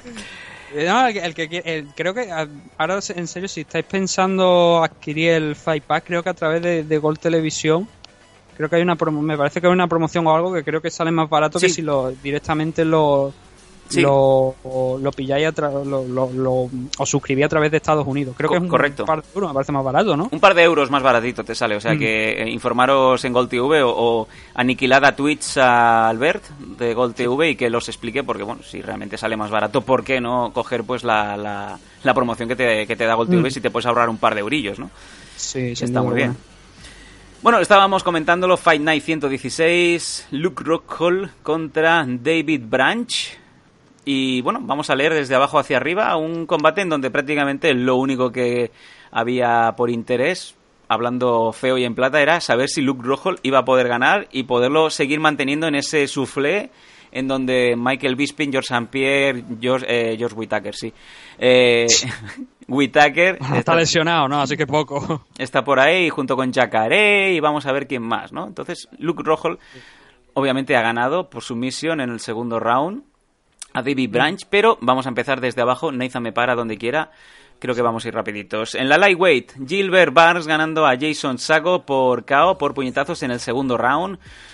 Un ilustre Uraya Hall en la middleweight ganando a Christoph eh, Jotko en el segundo round también por TKO, Nathan. Eh, Sí, esta, esta era importante porque Uraya Hall, de haber perdido, hubiese marcado su cuarta derrota consecutiva. Y eso ya sí que le hubiese hecho mucho daño. Eh, aquí estamos hablando de que los últimos tres combates sí que es verdad que han sido contra rivales muy, muy importantes. Estamos hablando de Robert Whi- Whittaker, que ahora mismo, si no hubiese sido por ese, esa lesión que ha tenido, se estaría enfrentando a Michael Bisping. Como ya dijimos en el último programa, ahora va a ser un Michael Bisping contra George St. Pierre. Sí. Gris St. Pierre, que diría Charles Sonnen. Eh, hay una nota que me gustaría hacerte una mención. Eh, hicieron esta semana en UFC, hicieron un sondeo de, de conocimiento actual de UFC y te puedes llegar a dar cuenta, tú has comentado lo de los niños rata, había una encuesta bastante sobrecogedora de gente que se ha aficionado por Conor McGregor y por Ronda Rousey en el que el 60% de la gente que actualmente está viendo UFC no conoce a George St. Pierre. 60%, Tomar Nathan. por culo. 60% de la gente que hizo la encuesta no sabe quién es un señor que se llama George St. Pierre. Pues 60% de animales que se pueden ir a tomar por culo. O sea, tranquilamente. A ver, yo comprendo que eh, Ronda Rousey y Ma- Conor McGregor han hecho su trabajo y era lo que, lo que se esperaba, lo que UFC esperaba de ellos, ¿no? Atraer nuevos fans y tal y cual. Pero, joder, eh, a ver, puedo entender que no conozcan a George. Pierre porque son nuevos fans. Pero si realmente mm, Ronda Rousey tiene sus añitos ya, eh, quiero decir, no es algo que haya surgido este año ni el año pasado. Ya llevaba bastante tiempo en UFC, tanto, tanto en UFC como en Strikeforce, ¿no?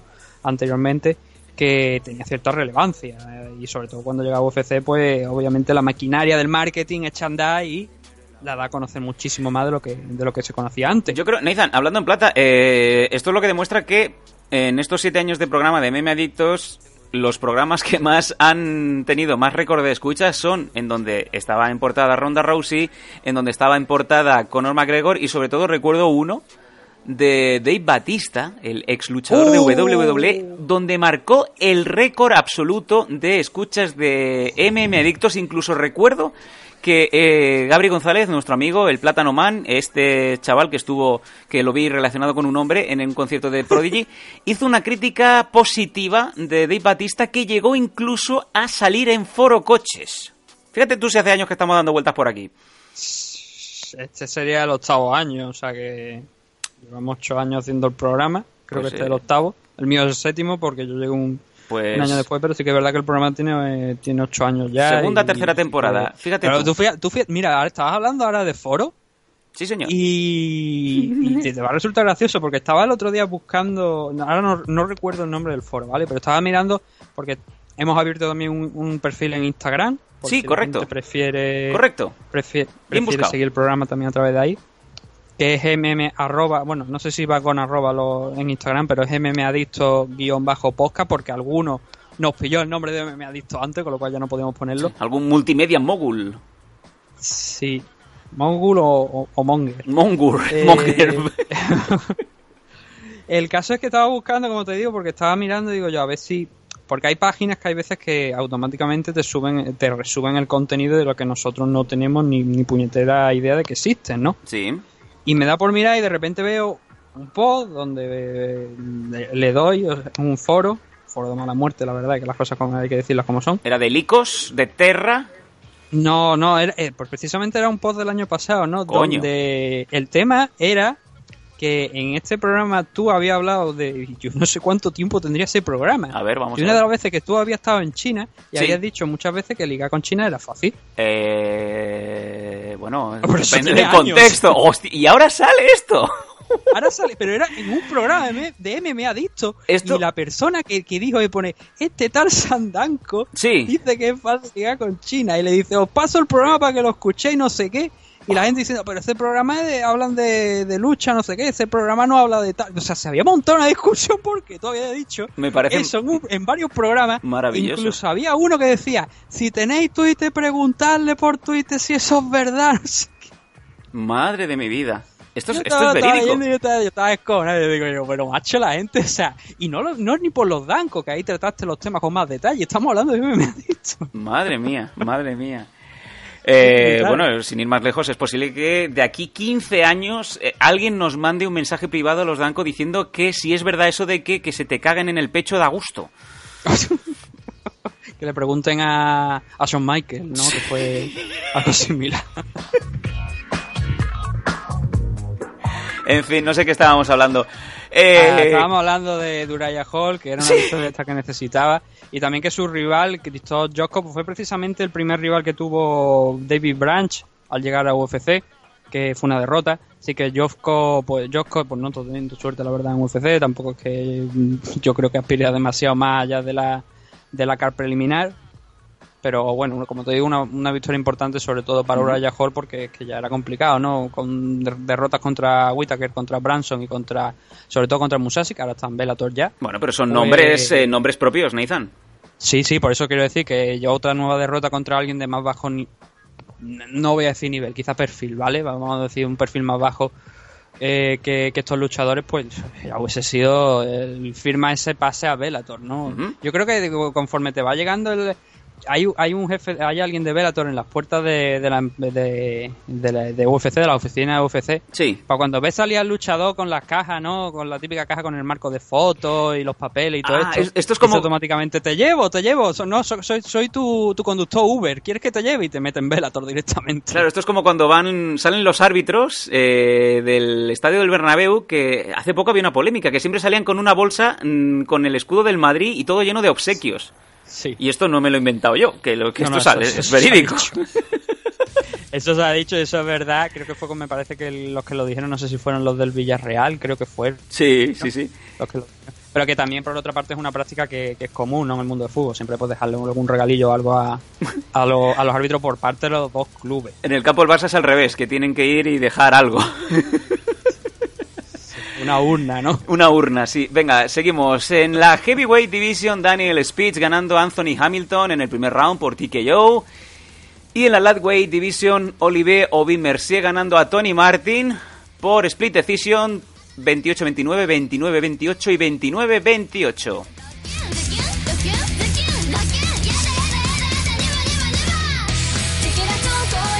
Ole mis huevos que yo salí Nathan con esta canción el otro día. El puto amo. En la Heavyweight Division, Las, Justin... niñas, las niñas de, de Baby Metal empiezan a estar crecidas ya. Bueno, eh, too all, ¿no? Too all. Eh, Justin Ledet en la Heavyweight ganando a Azuna Angwanyu por Split Decision también. En la Welterweight, Kamaru Usman ganando a Sergio Moraes eh, en el primer round por KO. Ojo, sí. Sí. Ojo precisamente con un man porque lleva una gran racha de victorias en, en UFC desde que llegó y sobre todo esta victoria contra Sergio Moraes que no es un desconocido precisamente ya de, de la compañía y que ha tenido buena guerra, que se lo diga a Mañí por ejemplo. Mm, importante, importante victoria que es un nombre que podíamos ten- añadir a la división welterweight de quizá a lo mejor no en pocas fechas, lo mejor, quien, quien dice a lo mejor para el siguiente combate ya está automáticamente peleando por el título, pero sí que a lo mejor si sigue esa progresión, consigue un- una victoria, un par de victorias más, podríamos estar hablando de una oportunidad por el título.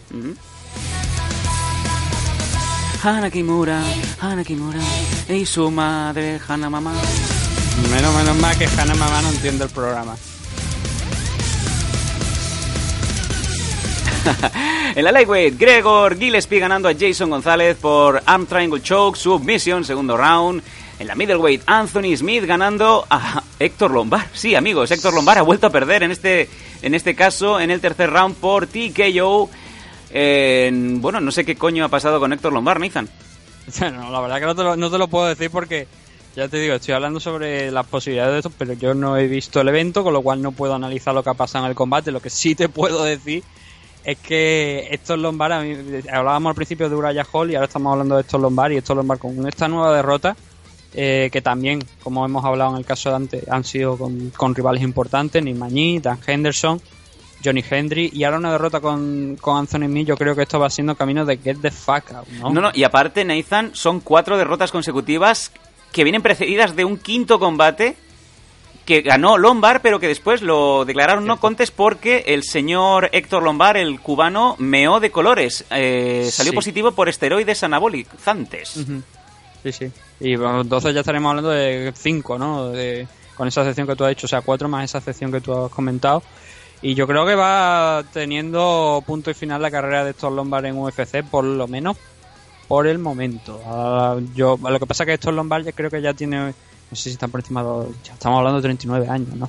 39 años yo creo que mm, en UFC ya, viendo esto, su carrera podría ha acabado, igual puede tener alguna eh, combate más allí en Bellator o quizás en, en Japón, en Rising, si a lo mejor lo consideran. Porque en Rising hay una cosa que sí que es verdad, que no, no sabemos cómo está el tema de los test antidopaje en, en Japón. Y, y esto es bueno y es malo a la vez, ¿no? Porque, eh, quiero decir, si todos se dopan hasta las trancas, sí. pues todos han dopado hasta las trancas, todos tienen las mismas posibilidades, ¿no? Quiero decir, pero si unos se dopan y otros no, como es el caso aquí de, de que controla la usada, pues se genera esa diferencia, ¿no? Bueno, en Japón no supongo- sabemos ahora mismo cómo está, sabemos que históricamente pues allí se ha permitido lo más grande, pero se ha permitido lo más Lo grande, más para, grande. todo, para- para todo el mundo. que es la cosa, ¿no? Que, que es lo que quiero decir, aquí o, o drogas para todo el mundo o drogas para nadie, ¿no? Ahí no sé si- la gente ha tenido tiempo de ver este verano en- dentro de la plataforma Netflix eh, la serie Glow, que hacen un poco un, eh, hacen un periplo sobre esa empresa femenina de lucha libre en Estados Unidos, en donde van a casa del producer, el productor, el hombre que pone dinero para que se pueda producir esa serie televisiva, van a casa de ese hombre y tiene un robot, no sé si os acordáis de la gran película Rocky 4, eh, el robot de Rocky Balboa, ese robot que hace las veces de camarero por casa, abre y aparece una bandeja llena de cocaína.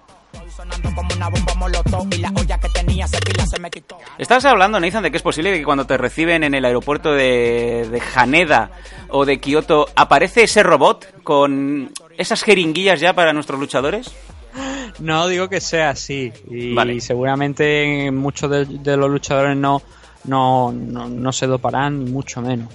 Pero sí que a lo mejor hay algunos que si lo hace es mucho más difícil que lo cojan en Japón de que lo cojan en Estados Unidos. Por lo menos es la visión que tengo yo. Yo defiendo mucho Japón, pero sí que es verdad que hay, el respecto al tema de, de los controles, igual no hay tanto control con respecto a, a Estados Unidos. Prueba de ello es que, por ejemplo, Joe Barnett, cuando dio positivo en. Bueno, una de las veces que dio positivo en UFC, que creo que ya va la segunda o la tercera. ¿Otra vez. Sí, o sea, el caso de, de, de Joe Barnett creo que ahora mismo está tapado con una manta, ¿no? Y, y no se sabe qué es lo que salió que se había dado positivo. Lo siguiente que. De hecho, me parece que cuando, cuando salió la noticia que dio positivo estaba en Japón con, con esta chica, con Elisa García, que es la que participa en el, también en el torneo de Racing el mes que viene. Estaba con ella entrenando y no sé, mm, como que no se había hecho eco demasiado de la sanción o que le importaba tres cojones, por decirlo claro y pronto. Y en una de estas, por lo que decía, ¿no? en una de estas sanciones se fue a, estuvo, estuvo en Japón, estuvo compitiendo allí y no hubo problema ninguno. Vandel Silva, de hecho, si hubiera competido el año pasado contra, contra Mirko, creo que todavía la sanción en Estados Unidos estaba en vigor. Pues queda dicho. Este año lo hemos visto contra Charles Sonnen, ¿no? Pero creo que por aquel entonces la, la, la, la sanción en Estados Unidos que tenía, creo que estaba todavía en vigor y que eso le impedía pelear allí, pero no pasó nada. Directamente se fue a Japón y, y ya está, ¿no? Como otras tantas ocasiones. Por eso digo que la las leyes y la, la regular- regularización de, de todo este tema es diferente en un país y en otro y eso a veces pues Y te iba a decir una- cosa, aparte de esos contactos que últimamente, no sé por qué, se me están empezando a llenar los teléfonos de, de gente que conoce a gente. Hace seis meses, em, podemos decir abiertamente, yo llegué al contacto de Josh Barnett y le interesaba Sí. venir a España. Lo que pasa que nadie de por aquí eh, hizo una oferta formal.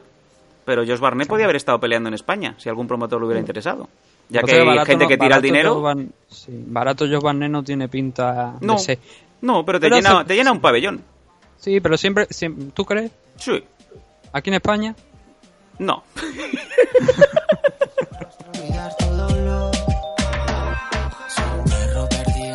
Venga, que nos quedan dos combates. En la welterweight, Mike Perry ganando a Alex Reyes en el primer round por KO. Hay una cosa que quiero comentar de este, de este evento para que veáis que hay eventos y eventos. Sé que UFC otra cosa no, pero va súper saturado de roster. Es que este es el co-main event de Pittsburgh y uno de los luchadores, en este caso el, el que perdió, Alex Reyes, no tiene entrada en Wikipedia. Esto es grave, ¿eh, Nathan? Es grave. Y de hecho se, de hecho se llama como un, un lanzador de béisbol. A lo mejor es, es el mismo, es un José Canseco que le ha dado por, por irse a pegarse con la gente. Qué grande José Canseco. El hombre Qué que se rompió el talón de Aquiles retrocediendo. Sí, contra Hotman Choi, que señor. también es otro de los que está allí viviendo la vida. En... Bueno, fue noqueado en Raw UFC en el último año, Ujú. cao brutal. Pero es otro también que se dedica a salir en series y en programas y en talent shows de esto y, y cosas así. Es un grande, nunca mejor dicho. Nunca mejor En el dicho. caso de lo de Alex Reyes, que no tiene entrada a Wikipedia, pero sí tiene entrada en Cerdo, por suerte, ¿no? Bueno, menos mal. ¿Alguien lo era conoce? su, era su primera pelea en UFC, pero claro que en tu primera pelea en UFC, como tú bien has dicho, directamente te coloquen contra Mike Perry en un co-main event, habiendo gente quizás como Uriah Hall, que podía haber estado en esa situación. Desde luego. Es un, algo que llama bastante la atención, ¿no? No, o el propio Kamaru Usman, ¿no? Sí, el- no sé si abre. Si, normalmente en este, en este tipo de situaciones, donde alguien recién llegado te lo colocan como un common event, suele ser casos como el que hemos, con el que, como en, el que hemos abierto el programa, ¿no? Con Yushin Okami. Que bueno, hablando de la diferencia, ¿no? Porque Yushin Okami ya era conocido de UFC, pero suele ser un recambio de última hora. No sé si Alex Reyes habrá seguido esta norma, si habrá sido también un recambio de última hora para Mike Perry y tenía otra pelea pactada, porque es lo lógico, es lo que viendo este combate sin saber nada absolutamente de, lo que rodea la pelea, me da la sensación esa, ¿no? Que el rival original de Mike Perry quizás era otro y al y a lo mejor al salirse pues tuvieron que buscar un recambio de última hora y optaron por este luchador, porque si es su primera pelea en UFC, todos sabemos aquí que normalmente, a no ser que seas un luchador de muchísima importancia, no te colocan en el, en el Event. Bueno, quizás sea por la zona, no sé, nunca se sabe. Era de Colorado Springs, así que bueno, cerca de Pittsburgh Sí. relativamente. Seguramente alguien que sepa más de o que esté más al tanto de la noticia de UFC nos podrá decir algo. Sí. Así que ya sabéis dónde dejar los comentarios, ¿no? Que por cierto Sí. agradecemos también los comentarios de Aivo, pero... eh, o sea, pero no, pero el- en, en el sentido de quiero decir que... Tened cuidado, no le deis muchas veces al ente porque luego salen nueve comentarios a la vez. Os ponéis intensitos, ¿no? Sí, os lo agradecemos, pero hay veces que a lo mejor la página de Aivo da error y es verdad porque no funciona demasiado bien el tema de los comentarios. Sí. Pero mm, una vez le provo- una vez coloquéis el comentario, le hayáis dado al ente, lo hayáis enviado, espera un poquito antes, copiarlo por supuesto por si acaso da un error, pero espera un poco antes de, de enviarlo otra vez si veis que no sale porque puede ser que salga, pero tarden unos minutos. De todas formas, como digo, agrade- agradecemos todos los comentarios. Y la insistencia, sí. Sí. Main event, venga, Middleweight Division, Luke Rockhold ganando a David Branch en el segundo round por sumisión. Se nos rindió.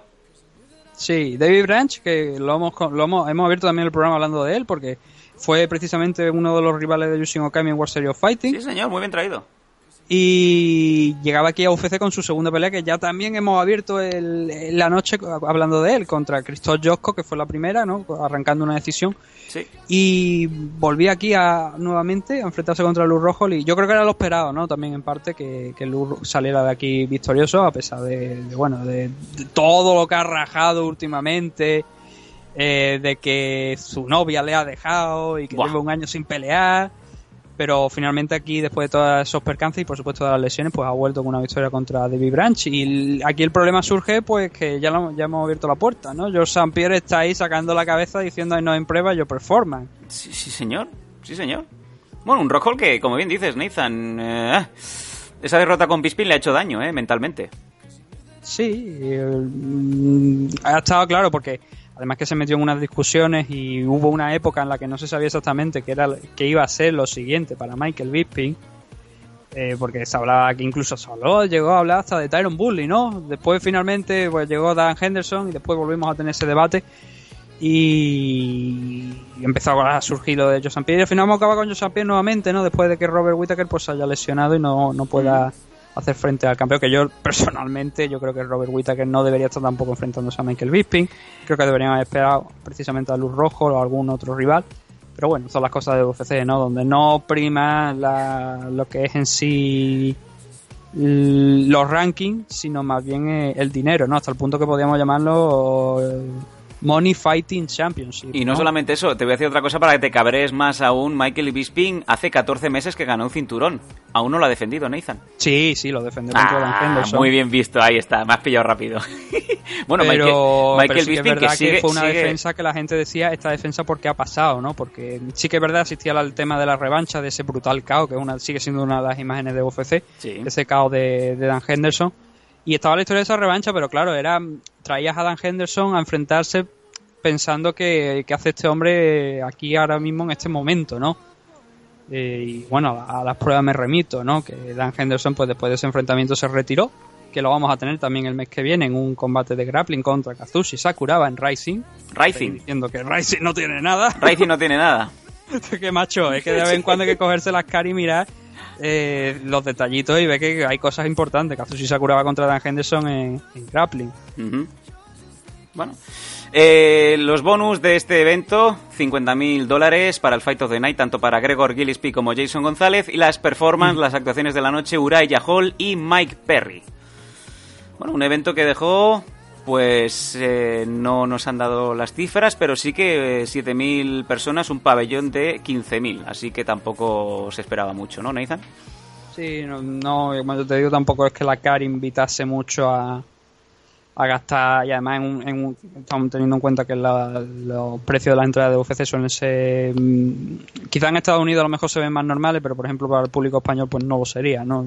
si allí hayan hecho 7.000 a lo mejor con esta cara aquí harían 3.500 ¿no? Sí. o 4.000 pero, pero bueno, es lo que hay, ¿no? Yo supongo que a lo mejor si le hubieran puesto un rival de más entidad a Luz Rojo, pues sí que hubiera provocado un poquito más de revuelo y, y hubiera beneficiado a la puerta, pero bueno, tampoco tampoco hay mucho que no se esperaba, como tú bien has dicho, mucho del evento y yo creo que lo importante ya es centrarse en los grandes, ¿no? Eh, Tanto en el, en el que tenemos la semana que viene, que creo que es mucho mejor evento, por lo menos más completo para mi gusto que este, y luego ya también ese UFC 216 de dentro de un par de semanas, más de un par de semanas, que tiene ahí ya cositas importantes, ¿no? Ese Demetrius, Demetrius Johnson contra Ray Borg, que se ha pasado aquí, si, si Ray Borg no, pues no sale corriendo nuevamente. Uh, Eh, es la sensación que dio, ¿no? Sí, Que sí, sí, corriendo, sí, si sí, está aquí 15 días más tarde, 20 días más tarde, pues igual no sale tanto corriendo como creíamos. Tenemos a Derrick Lewis que también contra Fabricio Verdún, que no sabíamos que mm, no se sabía muy bien lo que iba a pasar con Derrick Lewis porque Ujú. después de esa derrota que tuvo en hace ya unos cuantos meses, pues no se sabía qué es lo que iba a pasar con él, si, si iba a salirse, si iba a dejar el porque él mismo abrió la puerta, ¿no? A retirarse ya y sin embargo no, aquí lo tenemos contra Fabricio Verdún, que creo que es otro hombre que también necesita bastante la victoria, pues sí. que no es Más aún que, más aún que Mm. Davis. Sí, porque Derrick Lewis pues te pega un tarascazo. Sabes que la gente siempre lo va a querer porque es una bestia. Y te pega un tarascazo te puede arrancar la cabeza, ¿no? Tranquilamente. Bueno. Y sobre todo ese, ese también ese enfrentamiento entre Tony Ferguson y Kevin Lee que mm, aquí teóricamente iba a ser creo el main event de, de este de este evento, pero ahora con la inclusión de ese, de ese combate de Demetrius Johnson, que me corrija alguien si me estoy equivocando, alguna vez de esto, eh, que, que nos escuchen, pero supongo que ahora ya eso pues se pasará ese Tony Ferguson contra Kevin Lee que es la final del Ultimate Fighter que se está celebrando ahora, creo, me parece. Es el- o sea, no la final, sino... eh, eh, no, no, no, no, perdón, perdón. No, estoy, me estoy yéndome por otra cosa, porque estaba leyendo aquí una, una, una nota de prensa, pero o sea, es totalmente diferente. Lo que quiero decir que eso, que Tony Ferguson contra Kevin Lee seguramente lo pasarán al main event y el main event será el de Demetrius Johnson contra Ray Borg porque es un campeonato, un- una pelea por el título. Es lo lógico Es lo lógico, sí. y, y está bastante bien, la verdad, a la CAR. Luego también tenemos a Will Brooks, a Paige Van Zandt también contra Jessica Ay, que este combate también es, también es bastante interesante. Ujú. Ben- Darius, que también es un lightweight que viene también, que siempre deja buenos detalles. Tal el Leite sigue vivo. Y Brad Tavares. Sí, bueno, Brad Tavares eh, llevaba ahí. Entraba, salía, entraba, salía, ¿no? Pero tal el Tales- Leite, Tales lo- Leite. todo el mundo recordará a tal el Leite por el infame combate contra Anderson Silva, ¿no? Sí, señor. Madre mía. Marco, Marco Beltrán, otro también de los viejos. Sí, sí, sí. Este es un. Es un Claro, evento... luego te, te- te llegan la gente y sale un 60% que dicen que no conocen a St. Pierre. Y digo, joder, pues si tuvieran que conocer a Brad Tavares o a, o a Leite, eh, cierra el chiringuito ya porque no, no ni puta idea, ¿no? Ah, Bueno, ya tendremos, ya daremos buena cuenta de ello. Esperamos que junto a, a Dani Domínguez, esperamos que, que pueda pues Si dejar nos esas acordamos, lo que vamos a hacer ahora mismo ya, bueno, a partir del miércoles o jueves le mandaremos un mensaje para tenerlo aquí, porque luego es que se nos olvida. Sí, señor, sí, señor. Bueno, Que una putada. estaremos, estaremos, intentaremos, ¿no? Estar en contacto con Dani Domínguez, que para los próximos MM Adictos podamos contar con la tercera pata de esta mesa, ¿no? Bueno, nos vamos a ir ya en el barco de los elfos, Nathan. Prepárate que va a zarpar.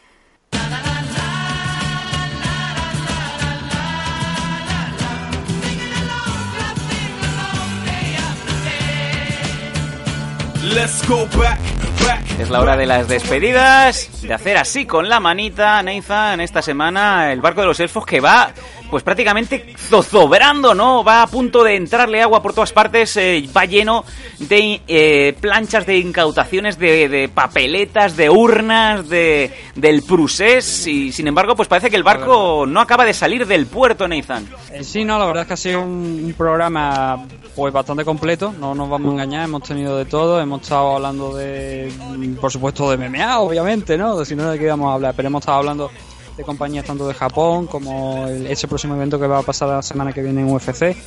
Eh, hemos traído también un poquito de, de MMA en español, pero podíamos pasarnos tiempo y tiempo aquí y creo que ya estamos por encima de la hora y media, así que yo creo Sí. que vamos a cortar ya este meme adicto 180. Yo creo que si no le gusta a la gente, que nos diga por qué no le ha gustado, pero Claro. yo creo que hemos tocado todo, todo, ¿no? Un poco para todo tipo de aficionados, que no solamente eh, hablamos de UFC, ¿no? Que yo creo que por eso se llama meme adicto, sino como, como nos sugirió alguien alguna vez lo podemos llamar UFC adicto, ¿no? No, Sí. no, no es plan, no, no, la verdad es que no, hay muchas más compañías y ahí tenemos que estar también apoyando. Que siempre nos vamos a dejar gente en el tintero, seguramente. Siempre, siempre. Seguro, eso es seguro, porque eso es así. Pero no significa que si no, no- que si nos llega la información no, no vamos a hablar de ellos, por supuesto. Si nos llega algún mensaje, pues sí, vamos a hablar de, de eso. Pero nuestro espectro pues es el que es, ¿no? Sí, y no tenemos más medios, ¿no? Para estar viajando a eventos, cubriéndolo y cosas así. Bueno, eh, eh, hay una cosa interesante que esta semana pues ha sugerido un, un MM adicto, un oyente, Sí. y es eh, ¿por qué no abrimos una cuenta de Patreon para intentar un poco ayudar a, no solamente con el aparataje, sino también poder poner un poquito más con ayuda de nuestros oyentes, ya que no estamos pues sponsorizados por nadie, no tenemos patrocinador, no tenemos esos medios, ¿no? Que a lo mejor los generalistas pueden ya de buen inicio, pues, oye, Vamos a mirar a ver si podemos hacer un Patreon y pues podemos ayudar de alguna manera entre todos a que Meme Adicto se haga un poquito más viral. No sé, ahora mismo, pues por ejemplo, pues poder asistir a ruedas de prensa, incluso llegar a tener esos pases, ¿no? Para cubrir eventos, no solamente desde mi parte, sino que también es muy interesante cuando Nathan también tiene posibilidad de, de salir, ¿no? Yo creo que sería un plus importantísimo ver a Nathan haciendo esas preguntas incisivas, ¿no? En esa rueda de prensa. Sí, con una careta de, de esta de las gafas postizas. Sí, y- señor. Como Mitchell. Mochel, ¿no? Cuando viene Mochel a ofrecerse para el Málaga, ¿no? Otra vez. Sí, diciéndole eso, preguntándole a, a cosas como. a- dando directamente no, no solamente a los luchadores, ¿no? Sino a Ariel Gerwani, preguntarle por, por qué dijiste que, que UFC te echaba por ser judío, ¿no? Y cosas así. La primera Eh, y pregunta, esto ¿no? Es En- verídico, esto es verídico, la gente lo puede buscar, que uh, una de las, de, de las cosas que, de los argumentos que decía Ariel Gerwani, que es que "Buah, esto es como la persecución de los judíos en 1940 y yo, Qué barbaridad. carajo, ya, Qué macho". barbaridad. No, no, yo, yo sí que te vería, por ejemplo, con ayuda de ese Patreon, ¿no? Esos adictos que te pagan ese billete para, para el alza, ¿no? Para el autobús rumbo Gijón, rueda de prensa y la primera pregunta se la suelta, se la cascas a Fran Montiel, ¿dónde está Manu García, no? Tiras el micro y te vas, ¿no? O sea, ni quieres escuchar la respuesta, ¿no? Tira el micro, ¿no? O sea, hago la Drop the mic. suelto el micro. Madre mía, yo, yo pagaría por ver eso, te lo juro. Eso, ab- abren, abren deportes, abren en Antena 3 deportes con esa, con esa reacción, ¿no? Y en eso que aparece de repente como en, el, como en la rueda de prensa aquella de, de Kasparov, ¿no? Aparece ese dron de un pene, ¿no? Sí, volando con la cabalgata de las Marías. Por supuesto, yo, re- yo si eso algún día llega a pasar, yo requiero de unos altavoces, un equipo de música, este, aunque sea del cutre, de, de, de los cutres ahí, poniendo algo de música. ¿no? O sea, tú me estás diciendo- la Valquiria, cualquier mierda de esta. Que con el Patreon de MM Adictos lo primero que haríamos sería eh, comprar un dron de un pene gigante de 25 centímetros o 35 y lanzarlo en las ruedas de prensa de, de los eventos de MMA españoles, Nathan. Pues, pues sería una idea, no un detalle, ¿no? Pero es poner, es poner la expectativa de la gente ya de... Y yo sé lo, lo... Sabemos lo cabrona que puede llegar a ser la gente. La gente tiene muy mala fe en la vida. La gente desea el mal Y ajeno. esta gente son capaces de, de poner todo el dinero al Patreon para que hagamos eso. Y, y no, hombre, a ver, a ver, fuera, fuera ya de, de lo que es la broma. Sí. eh, el Patreon, a ver, la gente, la gente puede, que no es algo que vayamos tampoco, ¿sabe? Que no, no, eso no, nos puede ayudar, sí. Pero que no es algo que vayamos a pedir exageradamente, ¿no? Como No. la gente restando por ahí, metiéndose entre todas las empresas, ¿no? Para sacar. No, pero sí Ah, que... y luego al final lo hace gratis, ¿no? Igualmente. No, pero sí que hay eh, otros medios, otros podcasts internacionales sí que usan Patreon en el sentido de que, por ejemplo, eh, nosotros en Memeaditos, por tiempo, obviamente, solamente podemos hacer un programa. Es posible de que hagamos ediciones premium o ediciones especiales durante la semana que solamente sería para usuarios Patreon. Eso sí que sería una buena manera de recompensar como es debido pues la difícil aportación de que cada uno tiene sus problemas en su casa obviamente y soltar Sí, sí. dinero porque sí no está bien. Pero sí Obviamente que sería no, yo, sí. mira, yo, yo, yo cuando, cuando hablamos de estas cosas, yo lo, lo que tengo en mente y, y yo, yo lo mantengo, es decir, yo no quiero realmente que la gente pague por el programa. Lo que quiero es que venga un patrocinador y ponga el dinero que nos permita ofrecerle al pro- el, el programa a la gente, como es normal y como se hacen en las radios, como se hacen en, en algo que sea lógico, ¿saben? Un Sí, medio señor. audiovisual. Sí, señor. Que sea la publicidad la que te permita lo de esto. No podemos. Y si la gente, por un casualidad, como nos surgió el otro día, en este usuario en en Instagram, que ahora mismo no tengo el nombre, pero que le damos las gracias por la sugerencia, eh, si alguien quiere, porque, pero por que no se sienta ni mucho menos ni obligado, de- pero por supuesto de ningún, de ningún tipo de obligación, pero si alguien considera que o piensa que puede que, que nos quiere dar mm, nos quiere ayudar con el tema de como tú me lo has dicho de, de aparato de comprar yo estoy con un micro de, de, de 20 euros esto de los malos que ahora mismo lo estoy sujetando porque no se, se cae ¿sabes? O sea, Nathan, eso te quiero eh, decir. ¿Que el- me puedo comprar un micro mejor sí El pero usuario- también pero también con este dinero puedo hacer otras cosas ¿sabes? que, que- que pueden ser bastante más importantes Yo debo decir, y con esto vamos a cerrar el meme adictos para que veas tú que todo, todo- todo gira en torno a lo mismo. El usuario que nos eh, hizo la, la gran propuesta de por qué no hacíamos un Patreon se llama Pepe Pótamo. Bueno, lo sopesaremos, ¿de acuerdo? Desde luego es una idea Sí. muy buena. Y si hacemos desde luego Patreon, va a ser eso, como bien comenta Nathan, en busca Mm. de un sponsor y sobre todo vamos a intentar premiar a los oyentes que tengan la amabilidad de ayudarnos económicamente para subir el programa, de hacer ediciones especiales de MM Adictos durante la semana que ellos tendrían ese, ese privilegio en ese caso de poder recibir esas ediciones especiales, ya sería pues por mi lado, por lado de Nathan o por lado de Dani Domínguez, de un extra durante la semana de información que se va generando o temática en plan, pues esta semana en Rising ha pasado esto, en Tips, en One FC, lo que Mm. sea, ¿no? Sí, o sea, básicamente yo creo que la idea de lo que tú has dicho bueno, porque a lo mejor podríamos tratar alguna noticia más en un poquito con un poquito de más profundidad o bien noticias diferentes que no trataríamos hoy porque simplemente estamos fuera de tiempo. Muy Y fuera de tiempo. Sería, sería algo interesante que por supuesto tenemos que debatir porque además yo, yo- el tema del Patreon tú eres el que sabe cómo funciona, yo no tengo ni puñetera idea. Sí, sí, sí, sin problema. Así que eso tendré- tendremos que gestionarlo y, y ver cómo, cómo va la cosa. Bueno, pues Pero eh, de nuevo, muchas gracias a la gente porque eso demuestra, por ejemplo, este usuario que, que hay un apoyo detrás que muchas veces no vemos, que Sí. realmente que, que yo lo flipo y digo yo, eh, joder, ¿dónde te da esa sen- ¿Sabe? Como me recuerda mucho a aquel programa en el que vosotros hicisteis en los Danco que si no llegaba tantos correos cerraba. sí, y llegaron 1.350 correos en solamente 7 días, Nathan. Por eso te digo, o sea, que muchas veces te da la sensación esa de que mm, la gente no está, pero realmente está ahí, ¿no? Y no es que estéis mandando constantemente mensajes y correos eh, cada, a cada minuto, ¿no? No, no- Tampoco queremos eso porque entonces que nos desbordáis y, y eso, pero sí que, oye, que cualquier pregunta, cualquier, aunque sea una chorrada, de hecho lo decíamos en la promo de hace bastante tiempo, Sí. ¿no? Preguntarnos chorradas, Sí, sí, sí, sí. que a poder ser que sea relacionado con la MMA, ¿no? Pero a fin de cuentas, chorrada que incluso que las vamos a responder y, Sí, y sí. lo vamos a agradecer, ¿no? Pues siempre viene bien eso, eh, tener un poco de feedback y mm, ver lo que la gente también opina. Pues con eso nos vamos a quedar, amigo Nathan, y sobre todo a todos los amigos, los MM adictos, los últimos incorporados, los que lleváis con nosotros desde el primer día, desde hace ocho años, que se dice pronto, cuando estaba con nuestro amigo Gabri González, ese hombre que estaba con otro hombre en un concierto de máquina, eh, los, los Prodigy, en fin. A todos vosotros, muchas gracias. Y nos vemos aquí, en MM Adictos, la semana que viene. Así que, si os portáis bien, seguimos aquí, en MM Adictos.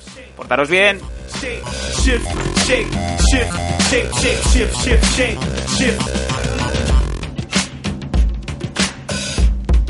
Era un hombre y de color.